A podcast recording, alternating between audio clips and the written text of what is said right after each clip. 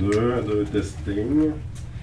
Euh, bonjour, euh, je ne suis pas habitué à enseigner à l'université populaire, je ne suis pas habitué à voir vos faces. Je suis content de vous voir ce soir. Euh, c'est avec humilité et gratitude que je suis ici, en quelque sorte. Je suis comme surpris de voir autant de gens. je ne me suis pas présenté à aucune des séances précédentes, j'aurais dû les hasards de la vie font que, bon, je n'y étais pas. Donc, je suis comme, wow, OK, a du monde. Vous êtes intéressé par Deleuze. Euh, je suis content. Euh, ça fait très longtemps que j'ai trempé activement dans Deleuze.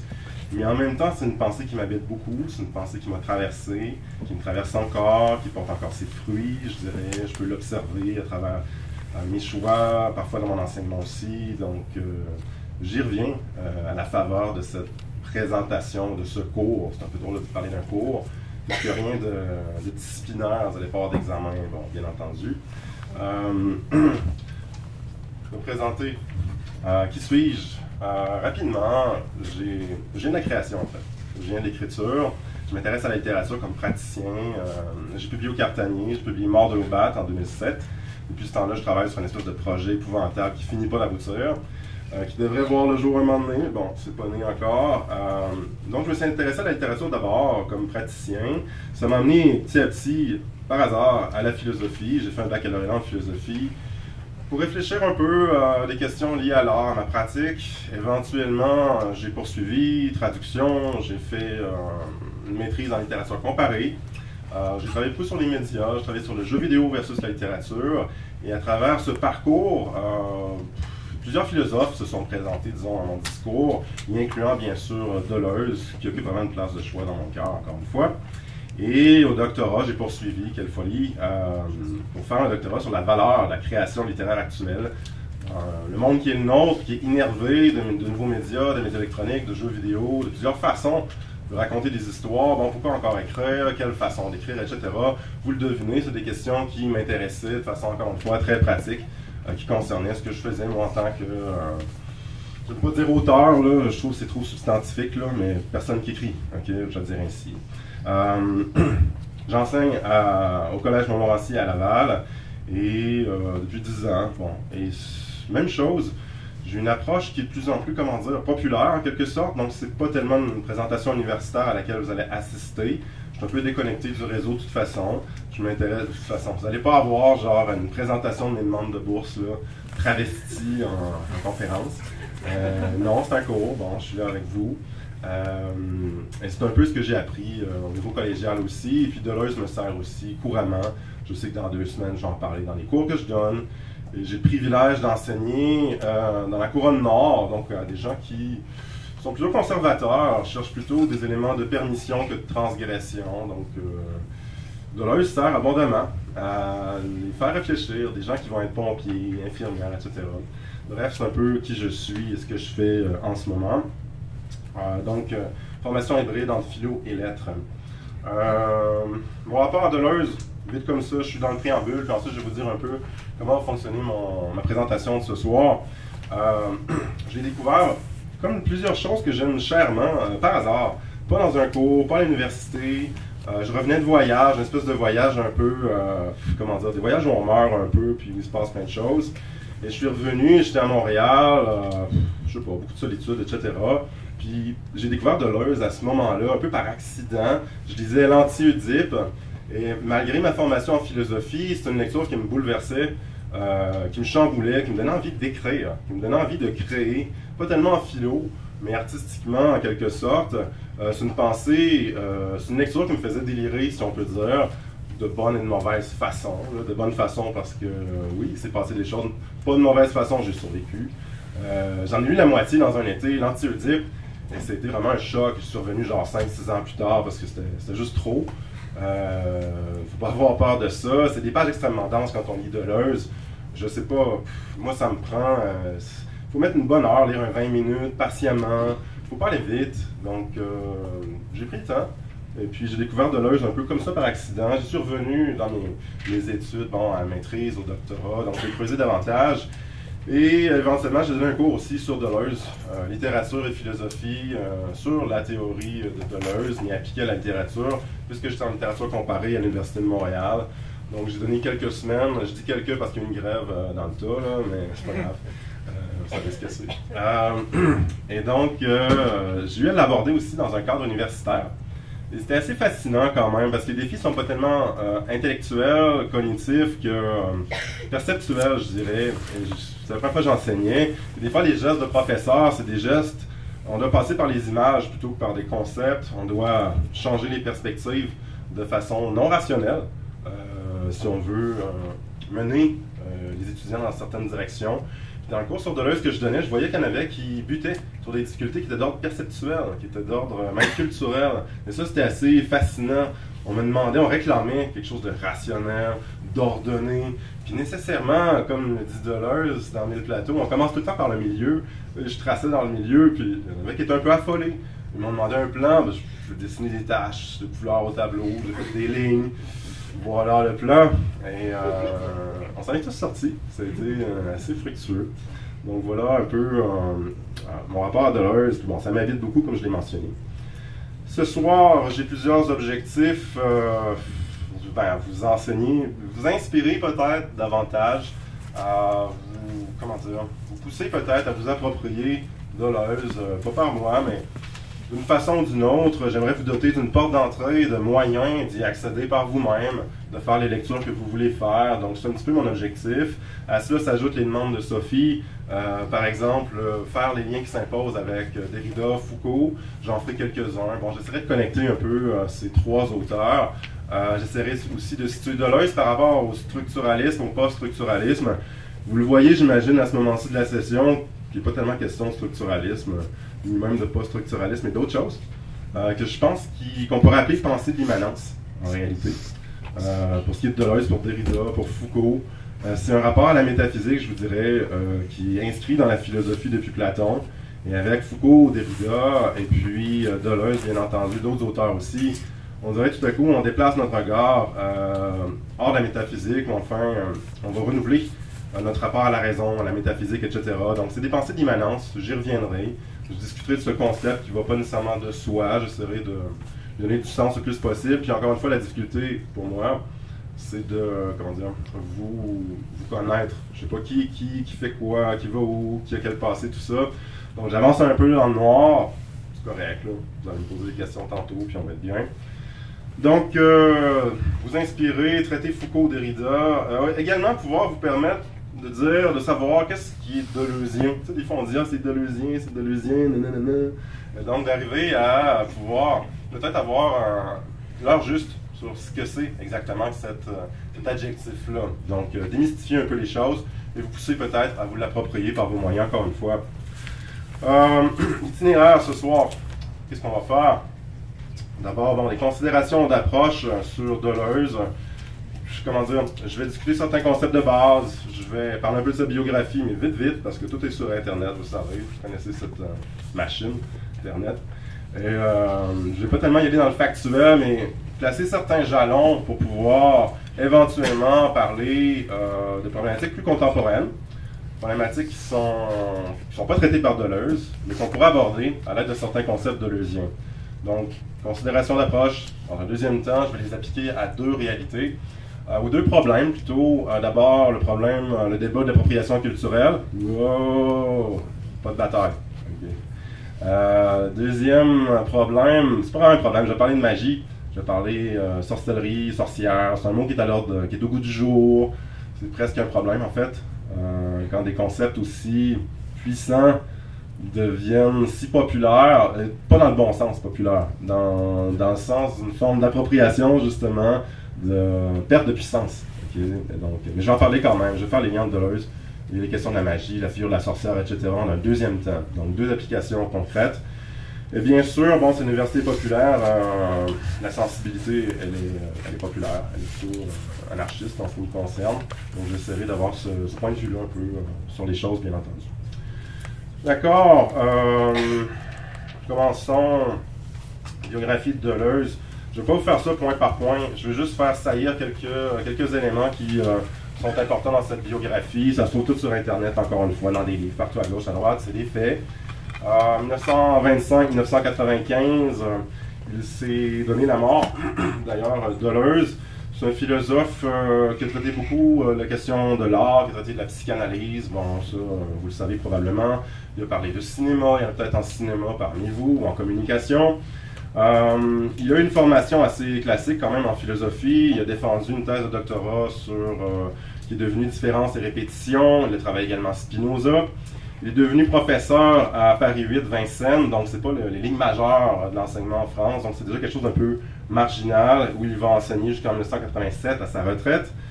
Et euh, il va signaler d'abord par une série d'études en philosophie sur des auteurs qui sont un peu marginaux, puisqu'ils ont, comment dire, euh, ils ont problématisé la question de la raison et même de la, métaphysique en philosophie. Il va s'intéresser donc à des philosophes qui sont un peu laissés de côté, comme Henri Bergson. C'est pas vraiment le philosophe le plus, euh, le plus sexy dans les années 40, même encore aujourd'hui. Peut-être à cause de Deleuze, il est, il est, redevenu un peu au goût du jour. Euh, Bergson, David Hume, il va travailler Nietzsche, il va travailler Spinoza, bien sûr, une grande, figure importante pour Deleuze. Euh, donc, il va s'intéresser plus à des philosophes marginaux. Euh, Vienne, c'est une époque, pardon. C'est une époque où euh, Hegel est très populaire en France, c'est une époque aussi où la phénoménologie est extrêmement populaire. La phénoménologie, c'est Husserl, c'est Heidegger, toute une pensée, la langue, la parole, euh, c'est une pensée même des structures de la psyché, une pensée de la métaphysique. Bon, tout ça, c'est un peu à l'ordre du jour euh, en France et en Europe à ce moment-là, dans la pensée continentale. Et Deleuze va arriver un peu dans ce paysage-là. Il va puiser à d'autres sources, va aller dans d'autres directions. Euh, je vais réserver ça pour un autre point, là, ses influences. Je veux encore juste surtout traiter sa biographie maintenant. 1968, les événements que vous connaissez, mai 68, donc euh, la France est bouleversée, ça va affecter bien sûr les intellectuels, y incluant Foucault, vous l'avez vu, y incluant Deleuze bien sûr, et ça va motiver, modifier sa vision des choses.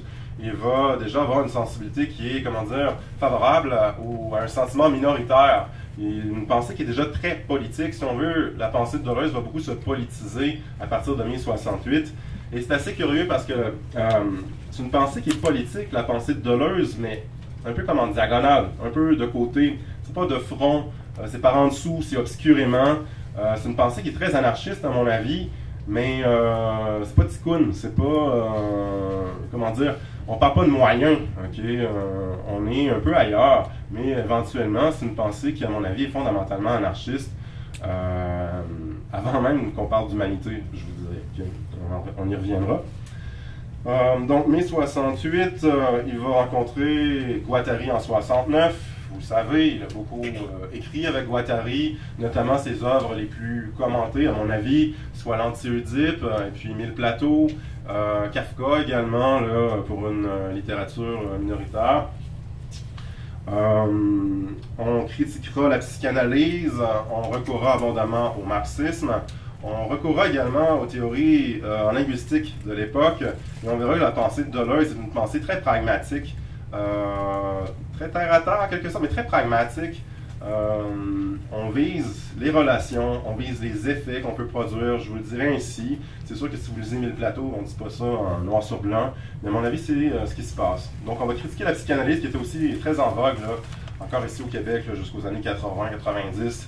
Ça motivait beaucoup les études littéraires, c'était très très présent. Aujourd'hui, ça a perdu un peu de sa, vitesse de croisière, mais à cette époque-là, c'était très en vogue et Deleuze va le prendre euh, de front, encore une fois, avec Guattari, la psychanalyse. Euh, ce qu'on va voir dans la psychanalyse, c'est un peu ce que les surréalistes y voyaient, c'est-à-dire la psychanalyse euh, va bien sûr cartographier un peu la psyché, inventer ou découvrir l'inconscient, la structure tripartite sur moi, moi, inconscient. Mais ce qui arrive avec la psychanalyse, bien sûr, il y a une visée thérapeutique, il y a une visée, une visée de, contrainte, éventuellement par le neveu de Freud, Edward Bernays. Ça donnera des techniques de propagande, de manipulation, manipulation par l'entremise du désir qu'on canalisera. Donc il y a toute une, vision du désir qui est contraignante avec Freud. Et chez Deleuze, tout comme chez les surréalistes, je ne parlerai pas de surréalistes ce soir, mais euh, le, lien, euh, le lien est là quand même. Euh, on veut plutôt libérer l'inconscient. Le désir n'est pas un problème. Il faut, euh, au contraire, euh, en quelque sorte, lui permettre de s'épanouir. Le désir est créateur. Et euh, sur cette base-là, la pensée de Deleuze et Guattari va aller dans une autre direction que celle que proposait Freud. Parfait. J'en suis encore à la biographie. Qu'est-ce que j'ai ajouté là-dessus? Bon. Ne parlerai pas trop de ses publications, j'en parle un peu plus tard. Euh, finalement, euh, vous savez bien sûr que Deleuze, à la fin de sa vie, va enregistrer une série d'entretiens avec Claire Parnay. Ça a donné l'abécédaire en 26 lettres. C'est assez fascinant. Je vous en recommande le visionnement. Plusieurs l'ont sûrement vu ici, j'imagine, telle ou telle lettre. C'est intéressant de l'entendre euh, penser et parler. Ça, c'est une expérience qui est importante si on a la chance d'entendre le philosophe au moment où sa pensée s'élabore. On dirait qu'après ça, on le lit puis on l'entend par-dessus notre épaule. Euh, ça donne euh, un autre éclairage, encore une fois, sur le texte écrit. Et donc, l'abécédaire euh, ne sera diffusé qu'après sa mort sur requête de Deleuze, encore une fois. voilà rapidement pour la biographie. J'en dis pas davantage. Vous irez lire ce qui vous intéresse pour la bio. Je vais surtout parler de ces concepts. quoi lire? Si vous vous intéressez à Deleuze, par où rentrer là-dedans? Il y a plusieurs portes, dépendant de votre euh, bagage, de vos affinités, de ce que vous recherchez. Euh, la plus simple, à mon avis, c'est les dialogues avec Claire Parnay. Euh, c'est une sorte, comment dire, ça c'est dans, vous avez vu, un petit papier qui a circulé là, avec des références. Les principales références que je vais mentionner sont écrites, donc ça va vous épargner un peu là, de, de labeur. Je suis comme ça, je mets un ficello dans votre boîte à lunch. Et donc, dialogue, c'est comme une vulgarisation de mille plateaux, pour le dire vite vite à mon avis. Euh, donc, c'est beaucoup plus souple, c'est beaucoup plus simple d'y entrer. Euh, moi, je recommanderais carrément de lire Mille plateaux. Mais si vous n'avez pas le temps, puis bon, vous avez des vies différentes, dialogue, ça peut déjà être une bonne porte d'entrée. La BCDR, comme je l'ai mentionné, 1000 plateaux. Quand je l'ai enseigné, euh, Deleuze, j'ai enseigné plein d'affaires et on a surtout travaillé avec 1000 plateaux. À mon avis, le noyau se trouve là. Les grands concepts, entre guillemets, grands concepts, ce qui est le plus célèbre est repris de Deleuze. Vous savez, la déterritorialisation, euh, vous avez le rhizome, bon, ces grands concepts, en guillemets, ils apparaissent largement dans Mille plateaux. Euh, le devenir, la théorie du devenir, cette fameuse théorie, vous la voyez au chapitre 9 de Mille plateaux. Et Mille plateaux, vous pouvez lire ça de façon euh, fragmentaire, on n'a pas besoin de lire page 1 jusqu'à page 300. Euh, donc, oui, vous pouvez, c'est mieux, mais vous pouvez y aller dans le désordre, ça fonctionne aussi. Donc, mes plateaux, c'est aussi une bonne porte d'entrée, mais c'est beaucoup plus touffu, c'est beaucoup plus dense, c'est beaucoup plus ardu. Il euh, faut être patient, ne faut pas vous clencher ça en fin de session, puis penser vous en tirer. Euh, prenez le temps, ok? Ça, ça, prend du temps, ok? Ensuite, puis bon, mes plateaux, qu'est-ce qu'il faut comme bagage? idéalement, si vous avez des connaissances en psychanalyse, en marxisme, ça va vous servir, en linguistique également. Ces trois, ces trois bagages intellectuels sont largement conviés dans Mille plateaux. Euh, différence et répétition, c'est une bonne porte d'entrée aussi, mais elle est plus philo-philo. Ceux qui sont en philo, c'est l'œuvre, euh, à mon avis, qui est une bonne porte d'entrée euh, sur Deleuze. Les grands problèmes sont un peu ceux de l'un et du multiple dans différence et répétition. c'est une œuvre qui, comment dire, essaiera de repenser ce qui se répète et ce qui diffère sans avoir à revenir au principe de l'un, le 1 avec une majuscule. Les grandes questions philosophiques sont traitées avec une grande finesse, mais c'est vraiment de la philo, philo en majuscule. Euh, logique de la sensation, pour euh, les artistes parmi vous, logique de la sensation, c'est autour de Francis Bacon, mais bien sûr, on parle de peinture. Euh, donc, on parle bien plus que de peinture, on parle de corps, on parle d'athlétisme, on parle de toutes sortes de questions. Vous intéressez plus aux arts visuels, logique de la sensation va vous plaire, à mon avis, ça peut être une bonne porte. Enfin, euh, deux autres œuvres, critique et clinique euh, pour les littéraires. On parle plus de littérature. Différents chapitres, euh, un sur Walt Whitman, un sur Bartleby, bon, différents chapitres qui portent sur différents textes et auteurs. et finalement, une œuvre peu commentée de Deleuze, celle sur Sacha Mazor. on a beaucoup écrit sur Sade, mais pas beaucoup sur Sacha Mazor et Freud. Freud, quel lapsus, wow, ben, euh, de ce corps. Et euh, Deleuze, donc, va, euh, va, discuter beaucoup de Freud dans ce livre-là, mais euh, va surtout essayer de proposer une pensée de Mazor qui est distincte de Sade. On en fait un couple, alors que c'est des œuvres très différentes. Et ça, ça peut être intéressant aussi pour les petits coquins parmi vous. L'écriture de Deleuze, elle a quelque chose de particulier. C'est un style qui est assez à la fois séduisant et difficile d'approche. Euh, à la fois séduisant parce que ça inspire, ça va dans plein de directions très rapidement. C'est souvent une pensée qui va plaire à des artistes, encore une fois. Je ne veux pas parler de la figure de l'artiste, mais des gens qui ont des pratiques de création. on dirait que ça leur parle, on dirait qu'ils ont le code source. Euh, ils ne pourraient pas faire des résumés, ils ne pourraient pas faire euh, des textes là-dessus, mais ils ont comme compris quelque chose vite, vite, vite. Euh, alors que pour d'autres qui vont être plus rationnels, le lapin court vite.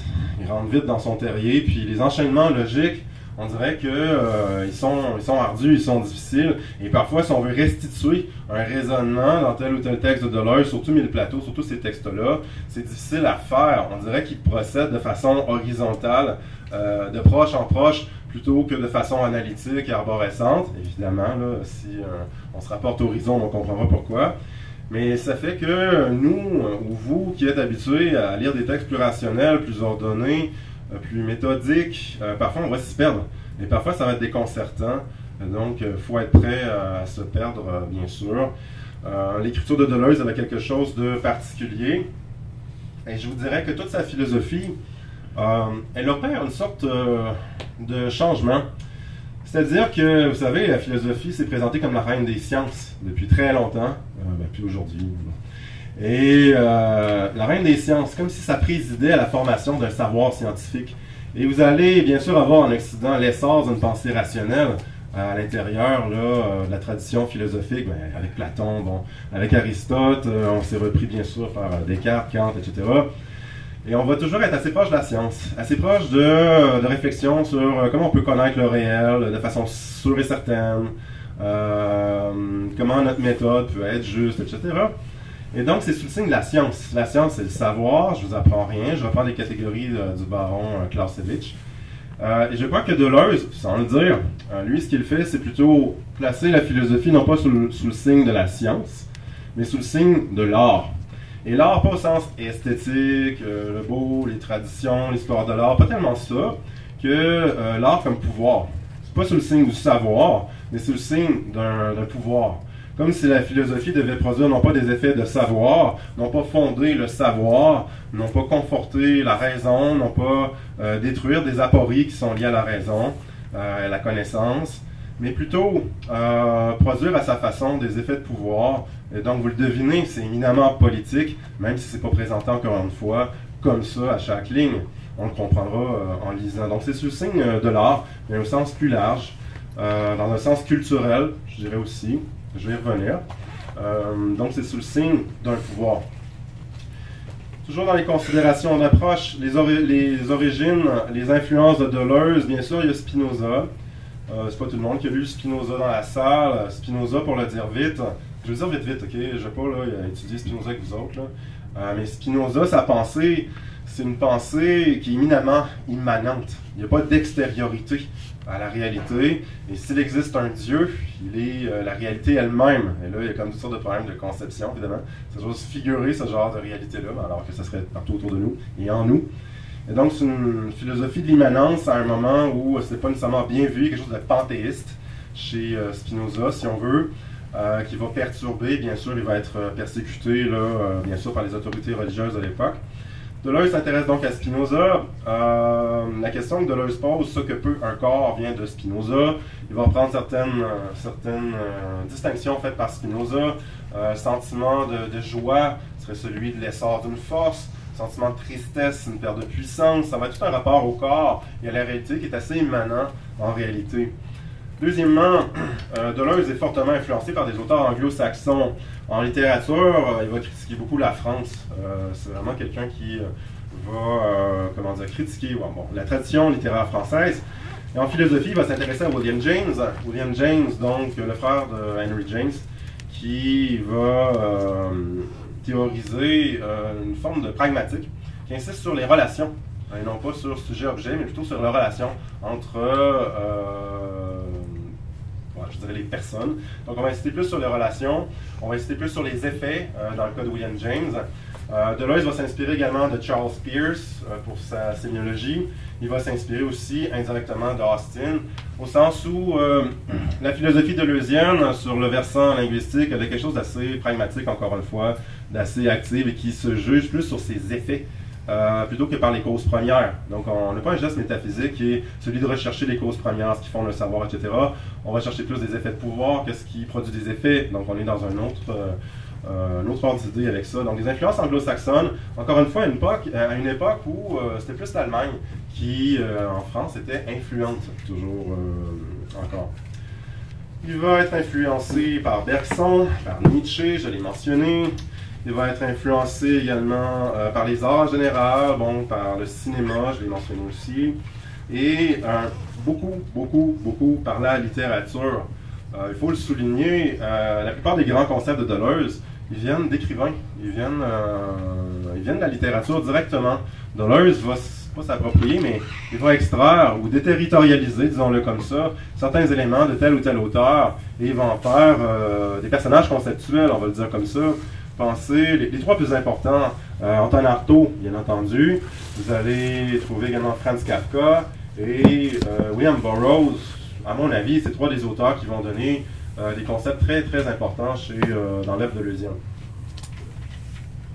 Euh, est-ce que j'en parle plus tard? Ouais, j'en parle plus tard, donc je ne vais pas les citer tout de suite. Mais d'autres auteurs aussi, Marcel Proust, bien entendu, Lovecraft, vous allez avoir D.H. Lawrence, Virginia Woolf, Walt Whitman, Beckett, Melville, un paquet d'auteurs, Fitzgerald aussi, un paquet d'auteurs donc vont nourrir la pensée de Leusienne euh, encore une fois, euh, à mon avis, c'est une pensée qui est plus le signe de l'art plutôt que de la science. Bien que, bien entendu, Deleuze va s'abreuver aussi aux sources de la science. C'est pas quelqu'un qui a l'esprit obtus. Là.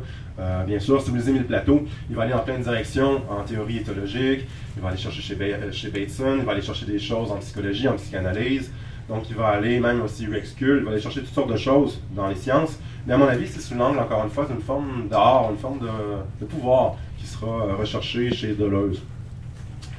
La pensée deleuzienne soit arc-boutée contre la tradition métaphysique, euh, soit Platon, Kant, on peut même ajouter Freud dans une certaine mesure, parce que les reproches que Freud, que Deleuze va faire à Freud, pardon, euh, euh, les reproches qu'il va faire, c'est que c'est une pensée qui, est trop statique, qui vise trop à, cristalliser les choses, qui présente l'inconscience, les mots de Deleuze, comme une scène de théâtre, et non pas comme une usine c'est le lieu d'une représentation et non pas le lieu d'une production. Et pour Deleuze, c'est tout faux, ça. Pour Deleuze et Guattari, euh, l'inconscient est créateur. Les désirs sont créateurs. C'est-à-dire qu'ils ont un rapport avec l'inconnu. Ils vont pas dupliquer du connu, dupliquer des structures qui existent déjà. Ils vont pas s'inscrire dans un fond métaphysique. Euh, on va être tourné vers l'inconnu, encore une fois. Donc, si on réfléchit au désir, première chose. Deuxième chose, euh, à, à la psychanalyse, on va reprocher son son obsession de l'unité, trouver de l'un partout. Dans l'abécédaire, des, des moments très drôles là-dessus, où il y a pose Jung à, Freud, là, il dit Et là, Freud, euh, il voit un os, un os, alors qu'il y a un ossuaire. C'est pluriel, c'est pluriel qui n'importe. Freud ne voit pas ça. Et Deleuze va lui reprocher, bien sûr. Donc, il y a une certaine vision du désir qui émerge là-dedans. On va critiquer Freud abondamment. Dans l'anti-Oedipe, vous en doutez bien, et dans Mille Plateaux, bien entendu, euh, également. Il y a aussi beaucoup de choses dans Sacher Mazor sur euh, Freud, quelques pages intéressantes sur Freud.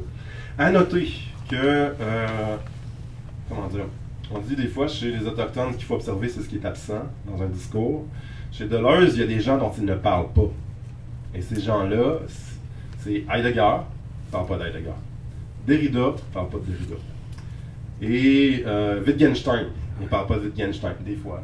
OK, il faut deux. Mais sur une œuvre de cette importance-là, en termes de page, euh, c'est douteux. OK? Pas douteux, mais c'est un choix, c'est sûr. OK? Il sait où il s'en va là-dedans. Donc, euh, c'est des grands absents, des contemporains dont il ne parle pas. Et euh, peut-être que j'y répondrai. Là. Bon, j'ai pas nécessairement de, réponse assurée, là, mais évidemment, j'ai des embryons de réponse pour ça. voilà pour les influences.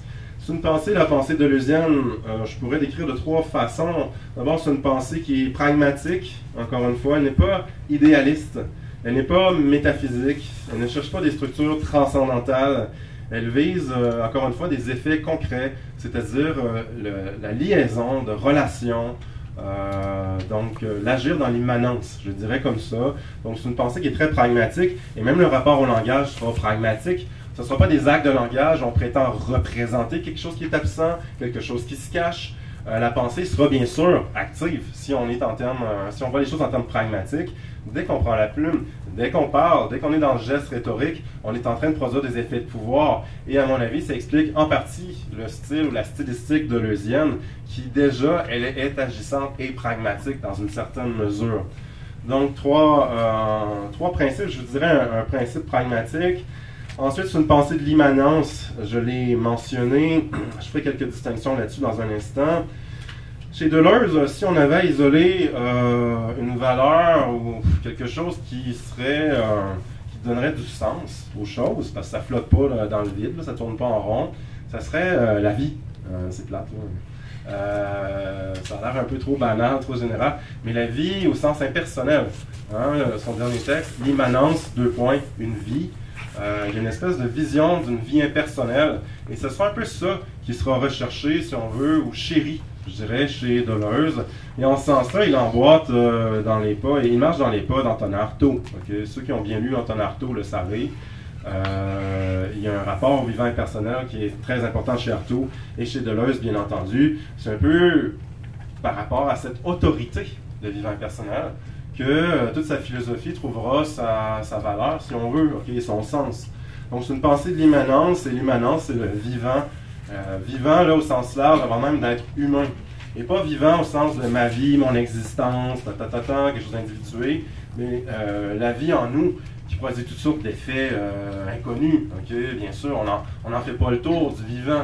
C'est comment dire, c'est une position effrontément orgueilleuse au plan humain de dire qu'on pourrait venir à bout, euh, de comprendre le vivant. On, est vivant. Pensez à Gödel, euh, qui en vient à montrer qu'on ne peut pas prouver les mathématiques par les mathématiques.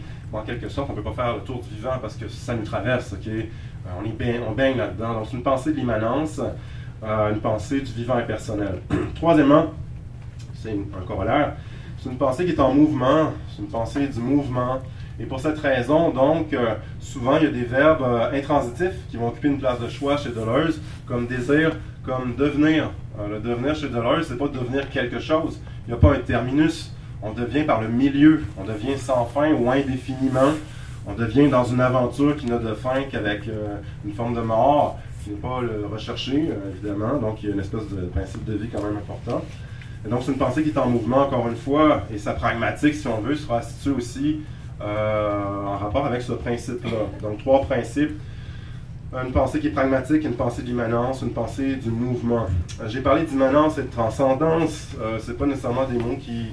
comment dire Pas tout le monde qui est familier avec ça, je sais pas. J'enseigne au collège, hein, au cégep, puis bon des fois, le monde bug sur des affaires que je ne soupçonne pas. Je devrais voir les questions que je reçois. Et je les reçois avec bienveillance, Mais je sais pas, Donc, vite, vite, immanence, transcendance. Pour ce qui est de la transcendance, ça suppose, je crois, une séparation entre un plan qui serait euh, intemporel, immortel, un plan de principe qui est séparé de ses occurrences, et là, vous avez Platon, vous avez même Kant, dans une certaine mesure, avec toute cette, euh, cette vision des structures transcendantales. Je ne vais pas jouer sur les mots, mais c'est les mots de Kant. Euh, dans critique de la raison pure, la transcendance partout, mais c'est une transcendance qui renvoie à des structures qui sont comme pures et universelles. A l'idée de quelque chose qui ne change pas, qui est de l'ordre de l'universel, qui est de l'ordre de l'être. Et la philosophie serait quand même une sorte de quête euh, d'être, si on veut, traditionnellement, en rapport à la métaphysique. Chez Deleuze, on va être plutôt dans l'immanence, mais je dirais aussi chez Foucault et chez Derrida également. C'est-à-dire qu'on ne cherchera pas des structures universelles, on est toujours jeté dans le mouvement, on n'en sort pas, il n'y a pas de dehors. Euh, tout est affaire de positionnement, tout est affaire de point de vue, tout est affaire de perspective. Et d'ailleurs, le Nietzsche de Deleuze est euh, un livre qui parle de perspectivisme. On va parler d'un grand jeu de perspective qui oppose des forces les unes aux autres euh, ça sera la lecture assez, comment dire, assez originale de Deleuze euh, par rapport à, Nietzsche. Donc, pour le dire vite, la transcendance, ça renvoie à de l'être, à quelque chose qui est séparé de nous et qui agit indirectement. Là, il y aura toujours de, toutes sortes de contorsions pour penser comment la transcendance peut agir dans un monde qui change. c'est comme, qu'est-ce qu'on fait avec ça? Fait que là, Platon, alors le démiurge, chez euh, Aristote, vous avez euh, le dieu moteur. Vous avez, déjà eu des cours sur Aristote. Le dieu moteur aristotélicien, il change pas, il est immobile. Euh, mais là, s'il est en contact avec ce qui change, il va se mettre à changer. C'est comme... Fait que là, c'est par magnétisme, comme par érotisme, que le dieu aristotélicien fait bouger les choses sans les toucher. c'est drôle. Et euh, vous allez avoir aussi même dans le christianisme, Dieu est séparé de nous, il agit par l'intermédiaire de ministres, il agit par l'intermédiaire de représentants, dont le Christ, bien entendu, l'Esprit Saint, bon, ça va être Pâques bientôt, vous allez tous les voir passer. Euh, ça vous rappellera donc euh, notre ou votre patrimoine. Donc, Deleuze, chez Deleuze, on, s'intéressera plus à l'immanence, donc c'est une pensée qui est plus dans l'horizontalité que dans une verticalisation. Et qui dit, comment dire, transcendance, dit hiérarchie. La hiérarchie, bien sûr, c'est un terme qui vient de la théologie. le hiéros, c'est le sacré, archi, vous savez, bon, c'est le pouvoir. Donc, c'est une espèce d'ordination par le sacré. Et euh, la première vision de la hiérarchie, c'est l'angélologie, c'est les anges, l'ordre des ministres, tout ça, les archanges, nanana. Aller chercher. Il y a peut-être des livres dans la librairie sur les anges, ça vous en, sortant, il faut vous faire un cadeau. Euh, il un peu, mais. Donc, euh, euh il y a une pensée de la, transcendance qui va avoir quelque chose de très hiérarchique, qui va désigner des rapports d'autorité aussi, des rapports de pureté, etc., toutes sortes de séparations. Alors qu'en immanence, on ne sera pas là-dedans, on va être plus emporté à l'horizontale.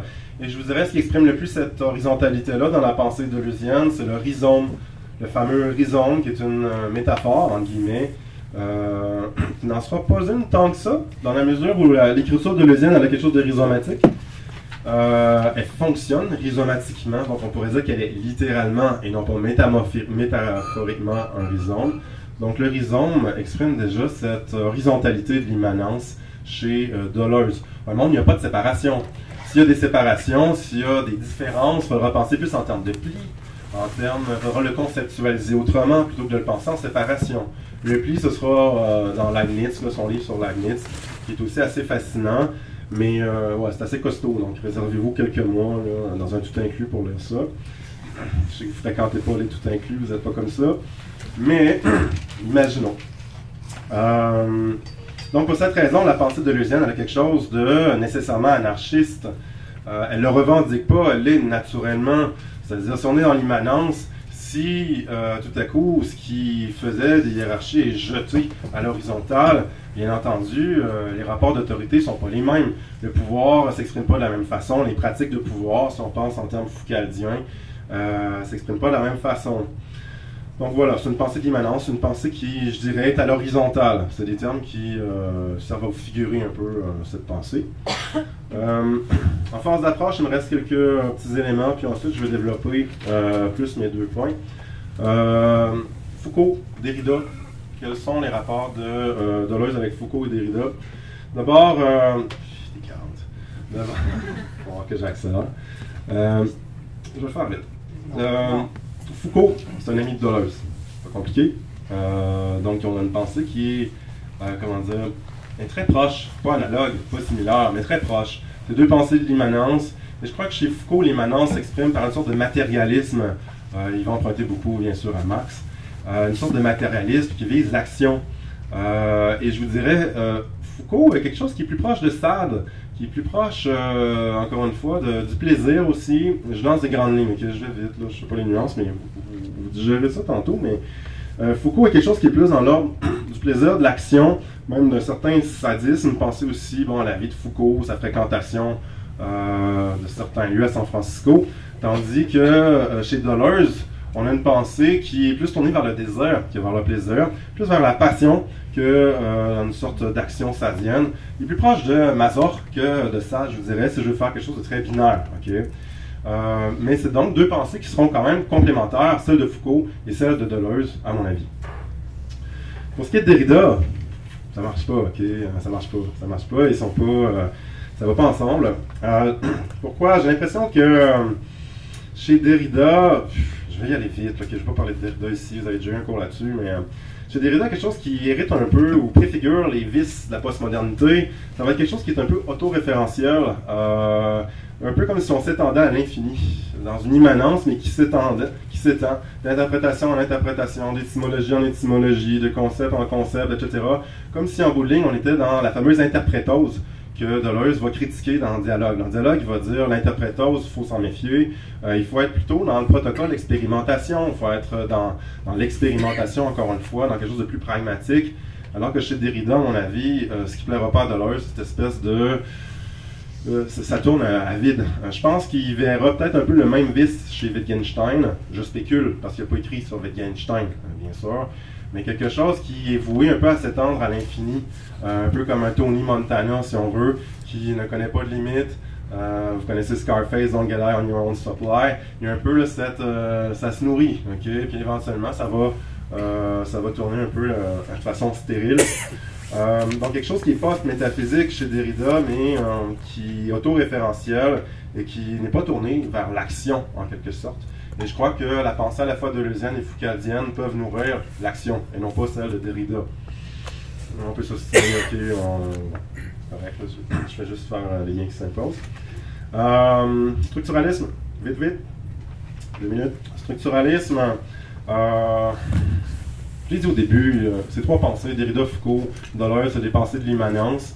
Et structuralisme, ça roule un peu dans les ornières, euh, dans la linguistique, d'abord on remonte à Saussure, mais ça roulait beaucoup dans les ornières de Kant, on peut même remonter à Platon, c'est-à-dire qu'il y a des structures transcendantales qui conviendraient de découvrir, d'isoler, en fréquentant la, diversité des phénomènes. Mais bien entendu, ces trois pensées de l'immanence vont dire qu'il n'y a pas de structure universelle. Euh, oui, il y a des structures, il y a des dispositifs, il y a des concaténations, toutes sortes de choses, mais elles sont en mouvement, elles sont liées au vivant, encore une fois. Et là, euh, face à ces structures-là, ce qu'il faut penser, c'est le désir. Euh, comment on se lie les uns aux autres, comment on va lier, ça c'est un geste qui est politique, c'est un geste qui est linguistique aussi, comment le langage va fonctionner, comment les liens vont fonctionner.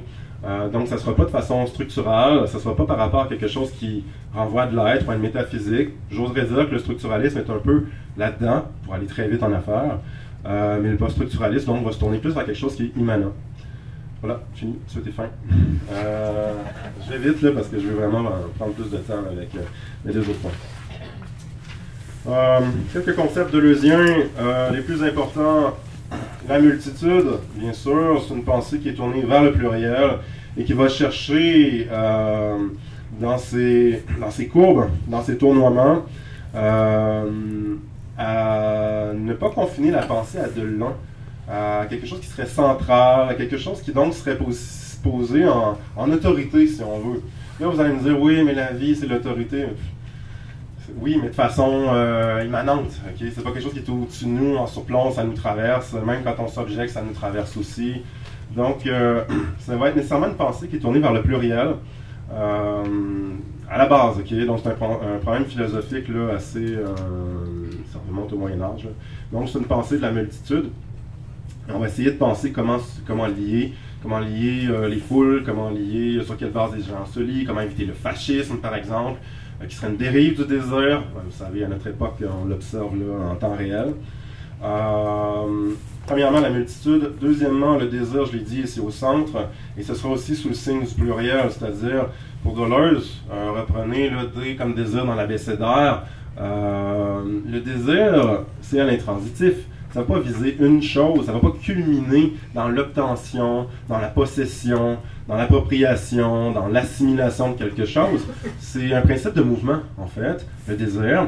Et pour Deleuze, on désire toujours dans un ensemble. On désire toujours, euh, euh, on procède par, par agencement dans le désir. Et il va nous dire, par exemple, dans D comme désir, dans l'abécédaire, euh, une femme ne euh, va pas désirer, c'est lui qui dit ça, une femme va pas désirer euh, une robe rouge de même, elle va désirer telle robe, à tel moment, avec telle lumière, avec tel éclairage, dans tel lieu, avec telle personne. Lui, il va dire la même chose pour boire, il parle de boisson parce qu'il aime l'alcool, il aime beaucoup l'alcool. Il va dire, je veux pas une bière de même, là, je veux pas boire une Wildcat sur le trottoir sur, sur 5-4. Euh, je veux tel alcool à tel moment, dans tel verre, avec telle personne, telle musique. C'est pas pour rien qu'il la musique dans les restaurants. Euh, et donc, euh, il va avoir une pensée qui est beaucoup plus plurielle, quelque chose de beaucoup plus vivant au niveau du désir, encore une fois. Il va un peu déplacer ce qu'on peut penser du désir. Même chose quand, dans l'anti-Oedipe et aussi dans les autres œuvres qui vont suivre, les plateaux puis son Kafka, il va parler plus en termes, comment dire, euh, il va parler de schizanalyse plutôt que de psychanalyse. Son problème, ça sera de ne pas devenir une loque, bien sûr, de ne pas exploser dans le multiple, d'être prudent, d'avoir une forme de, musculature. Face à ça, je le dirais comme ça, en étant assez pragmatique.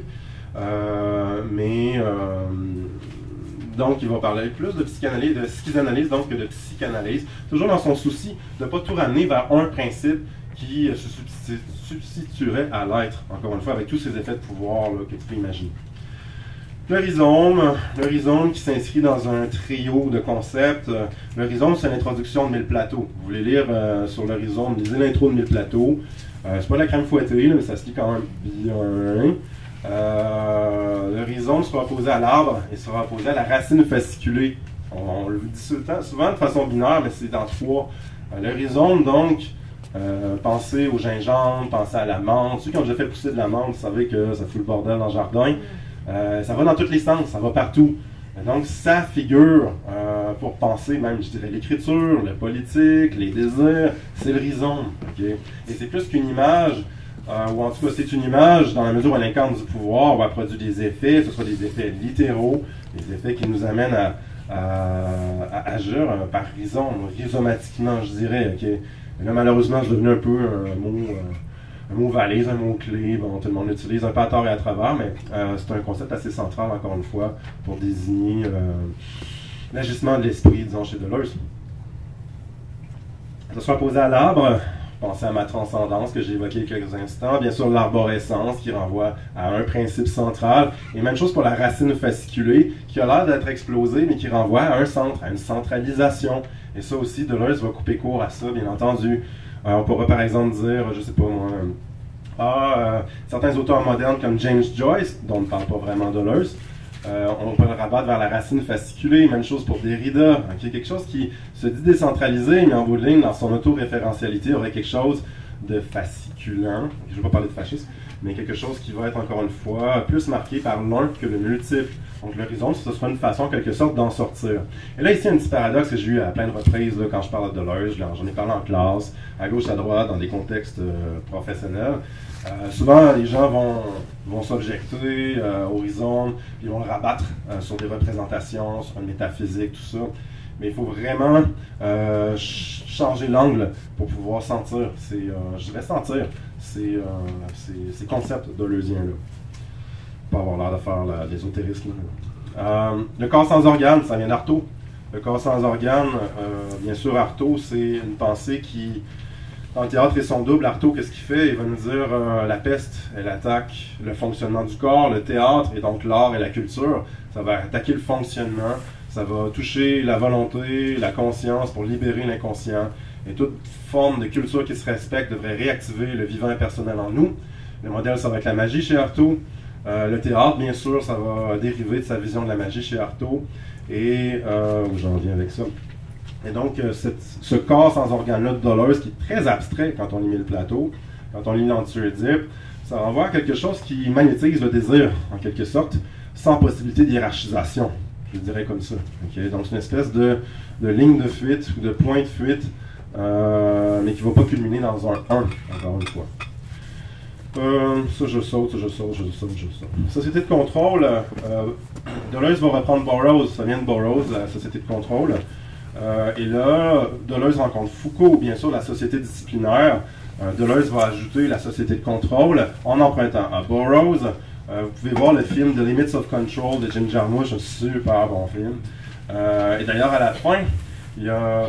C'est pas grave, ok pouvez voir le film en bénéficier, ne pas. Euh, il y a un assassin qui arrive à s'infiltrer dans un bunker super défendu.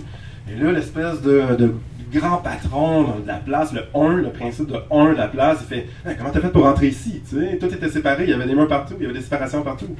Et là, l'assassin, il fait I use my imagination. c'est vraiment ce genre de, geste-là euh, qui, est, qui, est, proposé. Et c'est dans ce film-là, donc on parlera de, la société de contrôle. Mais si vous voulez lire là-dessus, pas scriptum sur les sociétés de contrôle, dans Pour parler, c'est dans la petite bibliographie. Essentiellement, pour la société de contrôle, euh, on pourrait dire que c'est la société qui est la nôtre. C'est-à-dire qu'on a le droit de tout faire, mais pour faire quelque chose, il y a toujours un mode d'emploi une voie à suivre. des chemins tracés. Euh, par exemple, prenez une voiture, regardez dans les, publicités, je sais que vous n'êtes pas comme ça, mais regardez les publicités de char, euh, la voiture est toujours seule, elle file sur une falaise dans une ville, dans Guillaume le de Viergeville, il n'y a aucun humain, il y a juste quelqu'un dans un char, peut-être avec une fille ou un gars, mais c'est une fille d'habitude. Et donc, euh, c'est hétéronormatif. Et donc, il file à l'horizon. Il n'y a pas de problème, ok, tout circule. Mais en réalité, vous savez bien, euh, si vous avez déjà été dans une voiture dans votre vie, euh, il y a des rues partout, il y a des règles assez, on ne peut pas. Pas Grand Theft Auto, ok? Et la société de contrôle, c'est justement ça, c'est cette espèce de, d'ensemble de lignes-là qu'il faut respecter alors qu'on a l'impression qu'on peut tout faire. Mackenzie Ward, dans un excellent livre sur le jeu vidéo, il va dire dans notre monde, qui est un game space, qui est un espace de jeu, on a le droit de tout faire sauf d'en sortir. Et là, il y a quelque chose qui se déroule là. Et pour Deleuze, euh, Deleuze l'explorera au moyen du concept de société de contrôle que je ne peux pas creuser davantage avec le temps qui m'est imparti. Le devenir. L'impression d'être en train de, faire une performance de plus en plus. Le, devenir, euh, c'est un concept vraiment important. Euh, je vais m'y attarder davantage. Le devenir de Leusien, à noter que ce n'est pas imité, ce n'est pas représenté, ce n'est pas dire euh, je vais faire comme si j'étais euh, une femme, comme si j'étais un Indien, bon, etc. Qui, vous me voyez venir avec l'appropriation culturelle. C'est pas jouer à ça, c'est pas jouer à faire comme un autre. Le devenir, c'est pas, il n'est pas mimétique, c'est pas une mimésis. Il est imperceptible, il se fait en cachette il n'est pas en représentation. La représentation renvoie toujours à quelque chose qui reste caché, qui reste en retrait, si on veut. Il y a toujours un deux temps, toujours une séparation qui est impliquée dans la représentation. Il y a toujours du verbe être dans la représentation. Et le devenir de ne sera pas dans l'être, il va être justement à l'horizontale, filant dans l'immanence. Et on ne sera pas en train de se représenter, on va devenir de façon intransitive, de façon même imperceptible, c'est pas parce que quelqu'un ne fait pas semblant, par exemple, si quelqu'un est dans un devenir femme, euh, il n'a pas besoin de s'habiller en femme pour euh, être dans un devenir femme. Il y a plein de choses qui vont l'affecter euh, au contact de femmes au pluriel, qui paraîtra pas nécessairement, mais qui vont l'entraîner dans des aventures qui sont très loin du pouvoir symbolique cristallisé autour d'un modèle majoritaire. Allons-y avec quelques petites distinctions vite vite. Je vais y aller de façon binaire. OK? Allez vite. Deux minutes. Follow. Euh, donc, d'un côté, OK, visualiser le verbe être. De l'autre côté, visualiser le verbe devenir. Imaginons que j'ai un tableau, j'écris des affaires, OK? Je vais sauver du temps, pas besoin. Donc, le verbe être, il est, du côté euh, d'une représentation, il est du côté du modèle. Le modèle ne peut pas changer. Euh, et je vous dirais que chez Deleuze, majoritaire, minoritaire, c'est au point de vue qualitatif et non pas quantitatif, bien entendu. C'est-à-dire, c'est est majoritaire, ce qui a un pouvoir symbolique, ce qui a un pouvoir en termes de représentation, en termes de modèle, ce qui est un modèle dans notre société, si on veut. Donc, est majoritaire quoi? Puis on est au plan de l'image et du modèle, OK? On est euh, dans notre société, qu'est-ce qui est un modèle? Et je veux pas, là, bien sûr, là, prendre un parti, je suis pas en train de dire c'est ça qui est bon. Euh, c'est être euh, un homme blanc, hétérosexuel, euh, rationnel, euh, adulte. Donc là, vous pouvez ajouter plein de catégories, qui dépendant des circonstances. C'est à peu près ça. Alors que tout ce qui échappe à ce modèle-là, face auquel on devrait se comporter, qui représente un peu comment on s'évalue, ok, euh, tout ce qui échappe à ça serait à la fois susceptible d'oppression, bien sûr, sous les effets de ce modèle-là qu'on doit respecter. Euh, tous ceux qui ont déjà passé euh, une entrevue d'emploi savent ce que c'est. C'est vraiment en place. Il faut vraiment que tu fasses semblant quelque chose. Euh, oui, je suis en train de me perdre avec mon image. Euh, donc, euh, tout ce qui va en échapper va être sous le signe de l'oppression, mais aussi sous l'angle d'une forme de créativité, si on veut. Puisqu'on est hors modèle, à la fois c'est un châtiment, c'est une donation, mais c'est une possibilité aussi. Il va avoir toutes sortes de choses qui n'ont pas de forme, parce qu'on n'est pas dans la forme constituée qui font la représentation et le modèle. On va être tout à coup dans toutes sortes d'aventures. On va être bien plus dans l'immanence, dans du vivant impersonnel, en étant dans le minoritaire, dans ce devenir-là, qu'en étant lié à une représentation qui renvoie à le verbe être qui change jamais. Euh, et si on veut continuer l'opposition binaire, vous pouvez situer du côté du verbe être tout ce qui est lié à la lumière, à la blancheur, à la visibilité, à la vue, donc tout ce qui est considéré même noble dans notre culture, qui est lié à la raison, encore une fois qu'un grand R. À l'opposé, vous aurez tout ce qui est nocturne, tout ce qui est euh, tout ce qui est en mouvement, tout ce qui est lié aux autres sens, si on veut. Vous pouvez jouer avec ces catégories-là. Je les utilise au collège pour euh, aborder des œuvres. Euh, c'est assez, assez fascinant comment c'est une grille qui fonctionne. C'est une grille. Il faut remonter aux sources pour être plus souple, mais c'est une grille qui fonctionne quand même.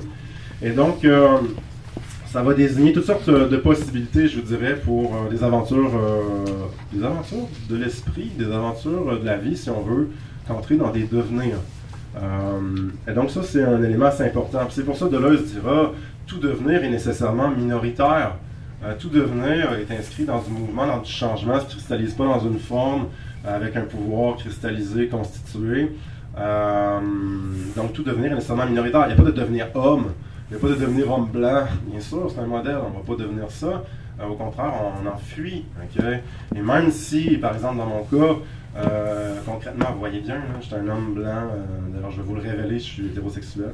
Euh, donc, comme je, rentre vraiment là, dans, dans la case là-dedans, puis j'en hérite de privilèges, je vous apprendrai. Hmm. il reste que pour entrer dans des devenirs, ça me serait, ça, serait bien plus vivant en fait d'entrer dans des devenirs. C'est ce qui m'intéresse dans la vie de toute façon. Mais c'est pas des choses qui vont paraître. Ok, on va pas dire regarde, je suis dans un devenir machin. Parce que dès qu'on se représente, on est en train de s'affilier à une structure identitaire qui est cristallisante, qui renvoie à ces modèles-là constitués, puis qui n'ont plus rien de subversif. OK, fait que là, vous me voyez venir. Euh, les vraies choses vont se faire dans l'obscurité. Là, c'est tout l'imaginaire de la sorcière, de la magie qui est convié. Euh, ce qui me dérange avec la mode de la sorcière en ce moment, tant mieux, c'est un élément vraiment important de notre culture, je dirais, euh, c'est que ça entre dans trop de lumière.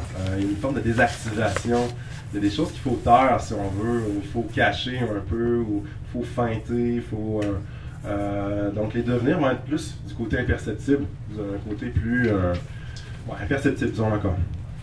OK? là, j'ai à peu près fini tout mon temps. Je vous avais dit que je ferais full d'affaires excitantes, je ne les ai pas faites. je peux continuer un peu? y a-t-il une autorité non dans la place? Hein? Ok, parfait. Je vais avoir assez. Je veux pas utiliser personne, vous avez l'air quand même en santé. Il n'y a personne qui a envie de préférer. On peut distribuer du Gatorade. Euh, non. Donc, euh, appropriation culturelle, j'ai envie de commencer par sorcière, puis après ça, faire appropriation culturelle, OK? Euh, il y en a qui devait dire Ah non, je voulais ci, je voulais ça. Je ferai dans la période de questions si j'ai pas le temps. Je vais commencer par la magie. Euh, bien sûr, Dolores va s'inspirer d'Artaud. Artaud, le théâtre et son double, on l'oublie on l'oublie, on n'y pense pas assez. Ça vient du Mexique. C'est alors qu'il était au Mexique, en partie, quand il était au Mexique, que c'est élaboré sa vision euh, du théâtre, sa vision de la culture, et qui est très arrimé à la magie. Moi, quand je lis ça, je, lis à chaque année, je l'enseigne à chaque année à du monde qui vont être encore une fois pompiers, comptables, tout ça. Je leur fais les retours. Oh, c'est ça, c'est vraiment fun. Et donc, euh, ce qu'on oublie souvent, c'est que le mot magie pour Arthur, c'est un vrai mot. Il dit pas magie comme une façon de parler pour lui, l'art, la pratique artistique, c'est une pratique magique. On a un malaise quand on lit ça. au début, tu fais ah, c'est une métaphore, c'est une façon de parler. Puis c'est comme Ouais, je sais plus trop, là, qu'est-ce qu'il veut dire. Et euh, cet, euh, cet élément-là va se transmettre, à mon avis, à Dolores, dans une certaine mesure, par mais par d'autres auteurs aussi, notamment Carlos Castaneda, qui est quand même une figure très louche. Euh, de la pensée, je veux dire, c'est un espèce de fumiste, anthropologue, inspirant, qui écrit des romans, mais c'est pas des romans, c'est de l'anthropologie, c'est de la philo, c'est de l'ethnologie, mais non, mais oui, ok, bon. Deleuze va se référer à Castaneda. J'en connais pas beaucoup des philosophes qui citent Castaneda. Euh, et lui va le faire. Donc là, quelque chose qui est intéressant quand même là. Peu importe ce que fait Castaneda, c'est pas mon objectif de juger ça. Euh, donc, il y a un rapport à la magie. Ce rapport à la magie, il n'y a pas de lien étymologique avec le mot image, mais c'est un rapport à l'image. Ce rapport à l'image comme euh, porteuse d'un pouvoir. Euh, je vous apprends rien là-dessus. Les images nous gouvernent, changent nos comportements, nos sensations, nos façons d'agir, de sentir, de parler. Euh, et je définirais la magie vraiment vite. Je n'ai pas le temps de faire de rhétorique et de vous poser des questions, mais bon. je définirais comment la magie, c'est une pratique qui est plutôt du côté du pouvoir, qui vise à provoquer des effets d'exception à l'aide d'images, dans un monde qui est régulier, compréhensible par, de façon rationnelle, empirique, etc. La magie prétendra changer les choses, euh, opérer des exceptions euh, qu'on n'arrive pas à comprendre rationnellement. Et là, c'est comme, ouais, ouais, ouais, c'est un peu louche. Il y a des effets d'obéissance, comme pour des phénomènes religieux, ça, ça nous met mal à l'aise, bien entendu, à juste droit, à bon titre. Mais euh, on peut quand même imaginer toutes sortes de pratiques qui sont bien vues dans notre société, qui ont rapport à une métamorphose, à une transformation des comportements à l'aide d'images, de la publicité, euh, bon, il y a plein, plein, des placebos, toutes sortes de, pratiques qui sont bien vues, mais qui pourraient être liées à ça. Donc, à mon avis, euh, chez Deleuze, le, mot et l'image sont porteurs de pouvoir. Et pour cette raison, ils vont s'identifier plus comme des sorciers que comme des philosophes dans Mille Plateaux. Au moins trois, quatre fois, ils vont dire nous, sorciers. Là, tu comme ouais, c'est fou. Tu regardes autour, tu es à l'université encore, t'es comme dans une petite crypte. Euh, nous, sorciers, ouais, ok. Donc, c'est le geste de ces philosophes-là est un geste de sorcier. Donc, on est bien plus du côté du pouvoir et de l'exercice d'un pouvoir à l'aide d'images. Starhawk, que j'aime bien, elle est dans le petit papier, là, elle se décrit comme sorcière, c'est une activiste, une militante, euh, une éco-féministe aussi, bon, très active, euh, proche du mouvement néo-païen Wicca. Elle a dit la magie, c'est l'art de changer la conscience à volonté. Là, c'est pas vraiment c'est pas grand chose. C'est comme la psychanalyse fait ça. Là, on peut comprendre un peu pourquoi, euh, comment Deleuze attaque euh, la psychanalyse, encore une fois, euh, dans un certain angle.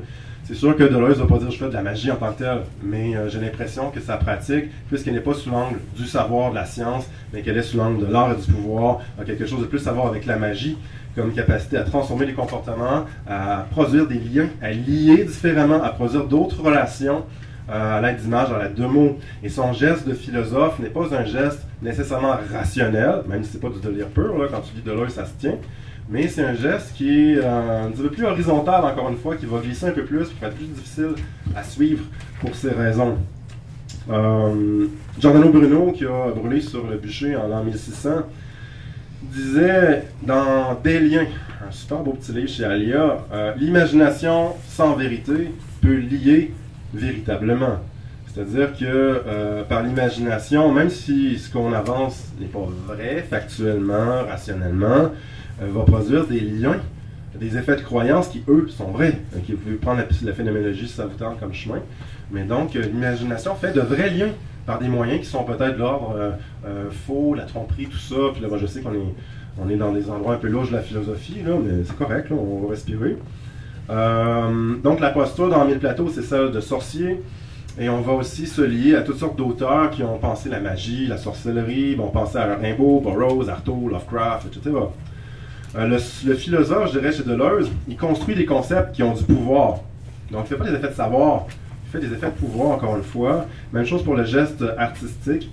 Euh, donc, c'est pas tellement sur la base d'un enchaînement rationnel qu'un enchaînement abstrait. Oui, on procède par concept, on procède par euh, artefacts, si on peut concevoir un concept comme un artefact, qui sont abstraits, mais qui ne sont pas nécessairement liés par la raison. Ils vont se lier d'une autre façon, plus de proche en proche, si on veut. Donc le mouvement de pensée sera un peu différent. C'est pour ça des fois c'est difficile à suivre quand on lit euh, Deleuze, parce qu'encore une fois, la chaîne d'arguments, elle n'est pas étalée de façon rationnelle nécessairement. Elle a quelque chose qui est plus l'ordre d'analogie, euh, du proche en proche. Euh, donc.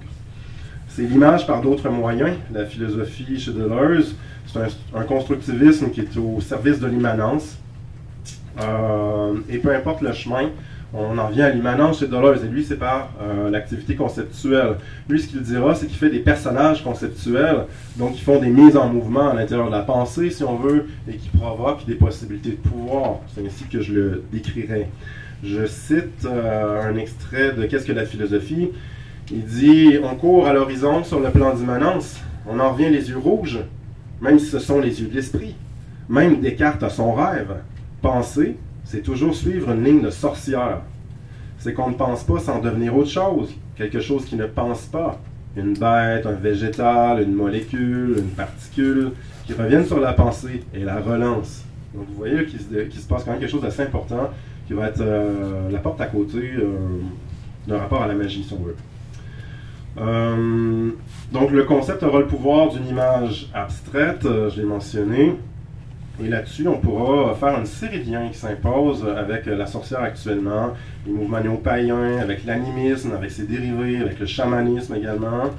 Euh, pour reprendre, bon, j'ai pas le temps de faire ça, mais il y aura plein, plein de, liens qu'on pourra faire dans les pratiques qui sont orientées vers la politique, même vers le militantisme.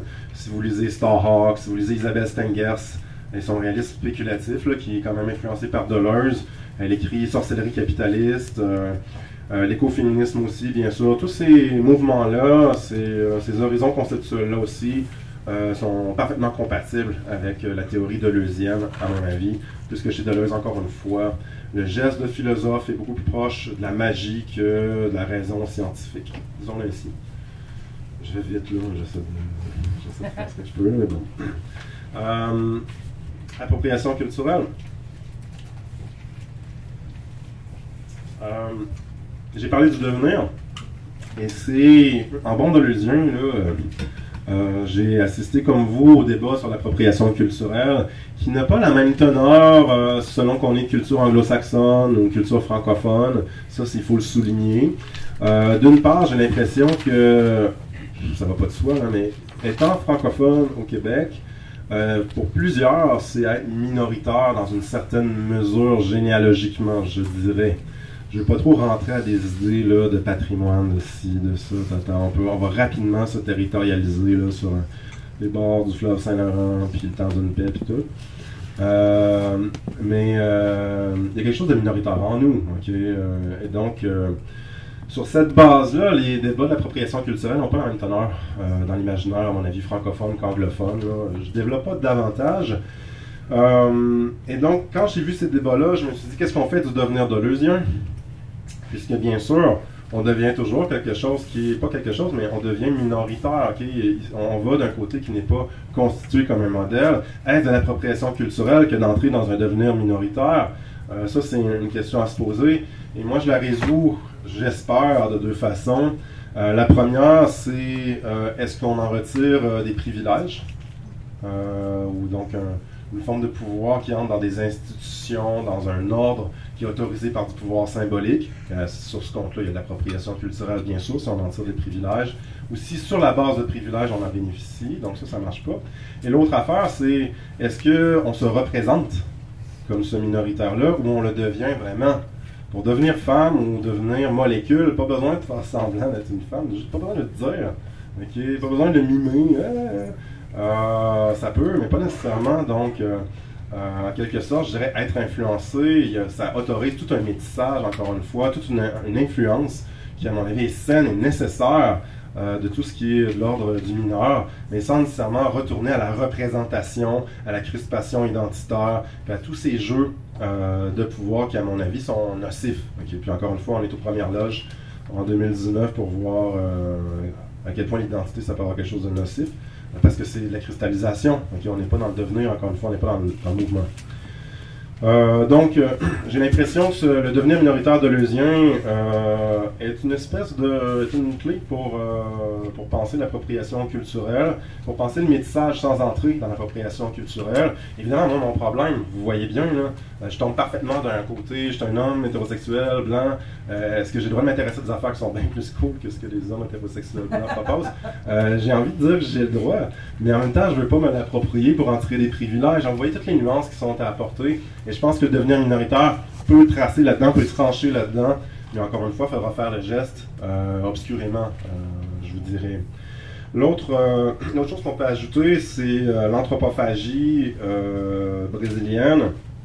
Et ça aussi, je vais revenir au, devenir minoritaire. Je m'écarte un peu de là, je reviens au devenir minoritaire. Il y a un courant moderniste au Brésil dans les années 20 qui a influencé Blaise Sandrard beaucoup. Et c'est l'anthropophagie. vous savez, au Brésil, on a mangé beaucoup de gens euh, au début de ce qu'allait être le Brésil. Et donc, il arrivait un, un, prêtre, puis on le mangeait. Euh, parce qu'il y avait toute une, anthropophagie qui était euh, rituelle, qui était religieuse, qui était. C'était pas pour manger qu'on faisait ça. C'est pas pour se nourrir, c'était vraiment pour ramasser des pouvoirs. Et donc, l'anthropophagie au Brésil, c'est devenu comme une idée. comment bouffer ce qui a du pouvoir. Comment manger ce qui euh, est de l'ordre du, symbole qui est un modèle. Euh, comment le manger sans pour autant être intoxiqué? Comment pas s'empoisonner? Quelles particules prendre? Donc, c'est une vision du métissage qui, à mon avis, est assez fructueuse pour euh, penser le métissage, mais sans tomber dans l'appropriation culturelle. je vous lance ces gerbes d'idées-là rapidement sans épuiser ce débat qui est éminemment complexe et délicat. Et je ne voudrais pas être la seule voix à parler là-dessus, bien sûr, vous voyez bien. Euh, ajoutons pour euh, Deleuze que le devenir minoritaire va permettre de résoudre quelques, quelques apories de l'appropriation culturelle. Ajoutons aussi que chez Deleuze, il va d'une vision qui est plurielle et impersonnelle. Euh, donc, ça ne sera pas non plus de se constituer comme une belle âme, de se constituer comme quelqu'un qui a une belle intériorité. Euh, on pourrait lui reprocher ça, reprocher une passion, une inaction, mais c'est l'ébranlement, c'est la mise en mouvement d'un fond de vie impersonnel en nous qui, lui, devra décider de ce qui arrive en quelque sorte. Et toute la pensée de est un peu euh, fondée là-dessus ou navigue avec ça. Dernier élément pour l'appropriation culturelle, je vais terminer, je vais prendre, prendre une pause pour les questions. Euh, j'ai l'impression que dans ce débat-là, il y a une vision de l'identité qui est très statique, euh, comme si l'identité était une chose qu'on possédait, qui tient dans une carte ou qui tient avec quelques affaires qu'on peut représenter.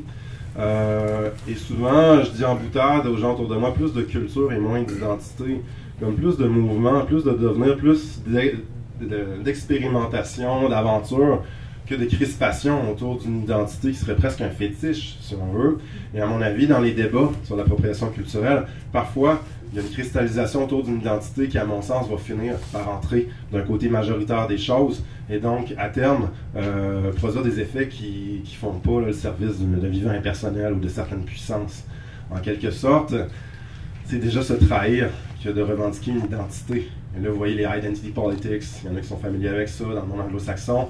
À mon sens, je suis pas seul à penser ça, à mon sens, ça finit par être en, contradiction avec l'objectif d'émanciper euh, d'autres visions, d'autres euh, façons de voir, d'autres perspectives. Donc, je préfère plonger dans le nocturne, dans un devenir imperceptible, puis j'ai rien dit.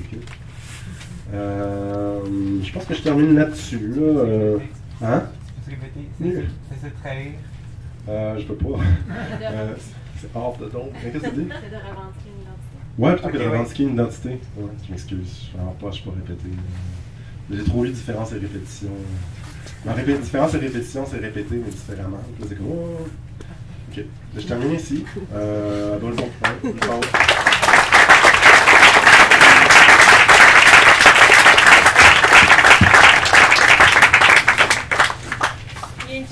5-10 minutes, puis on revient pour les questions. Mesdames et messieurs, ladies and gentlemen, damas et caballeros, on va recommencer. Je vais répondre à les questions. Alors, un instant.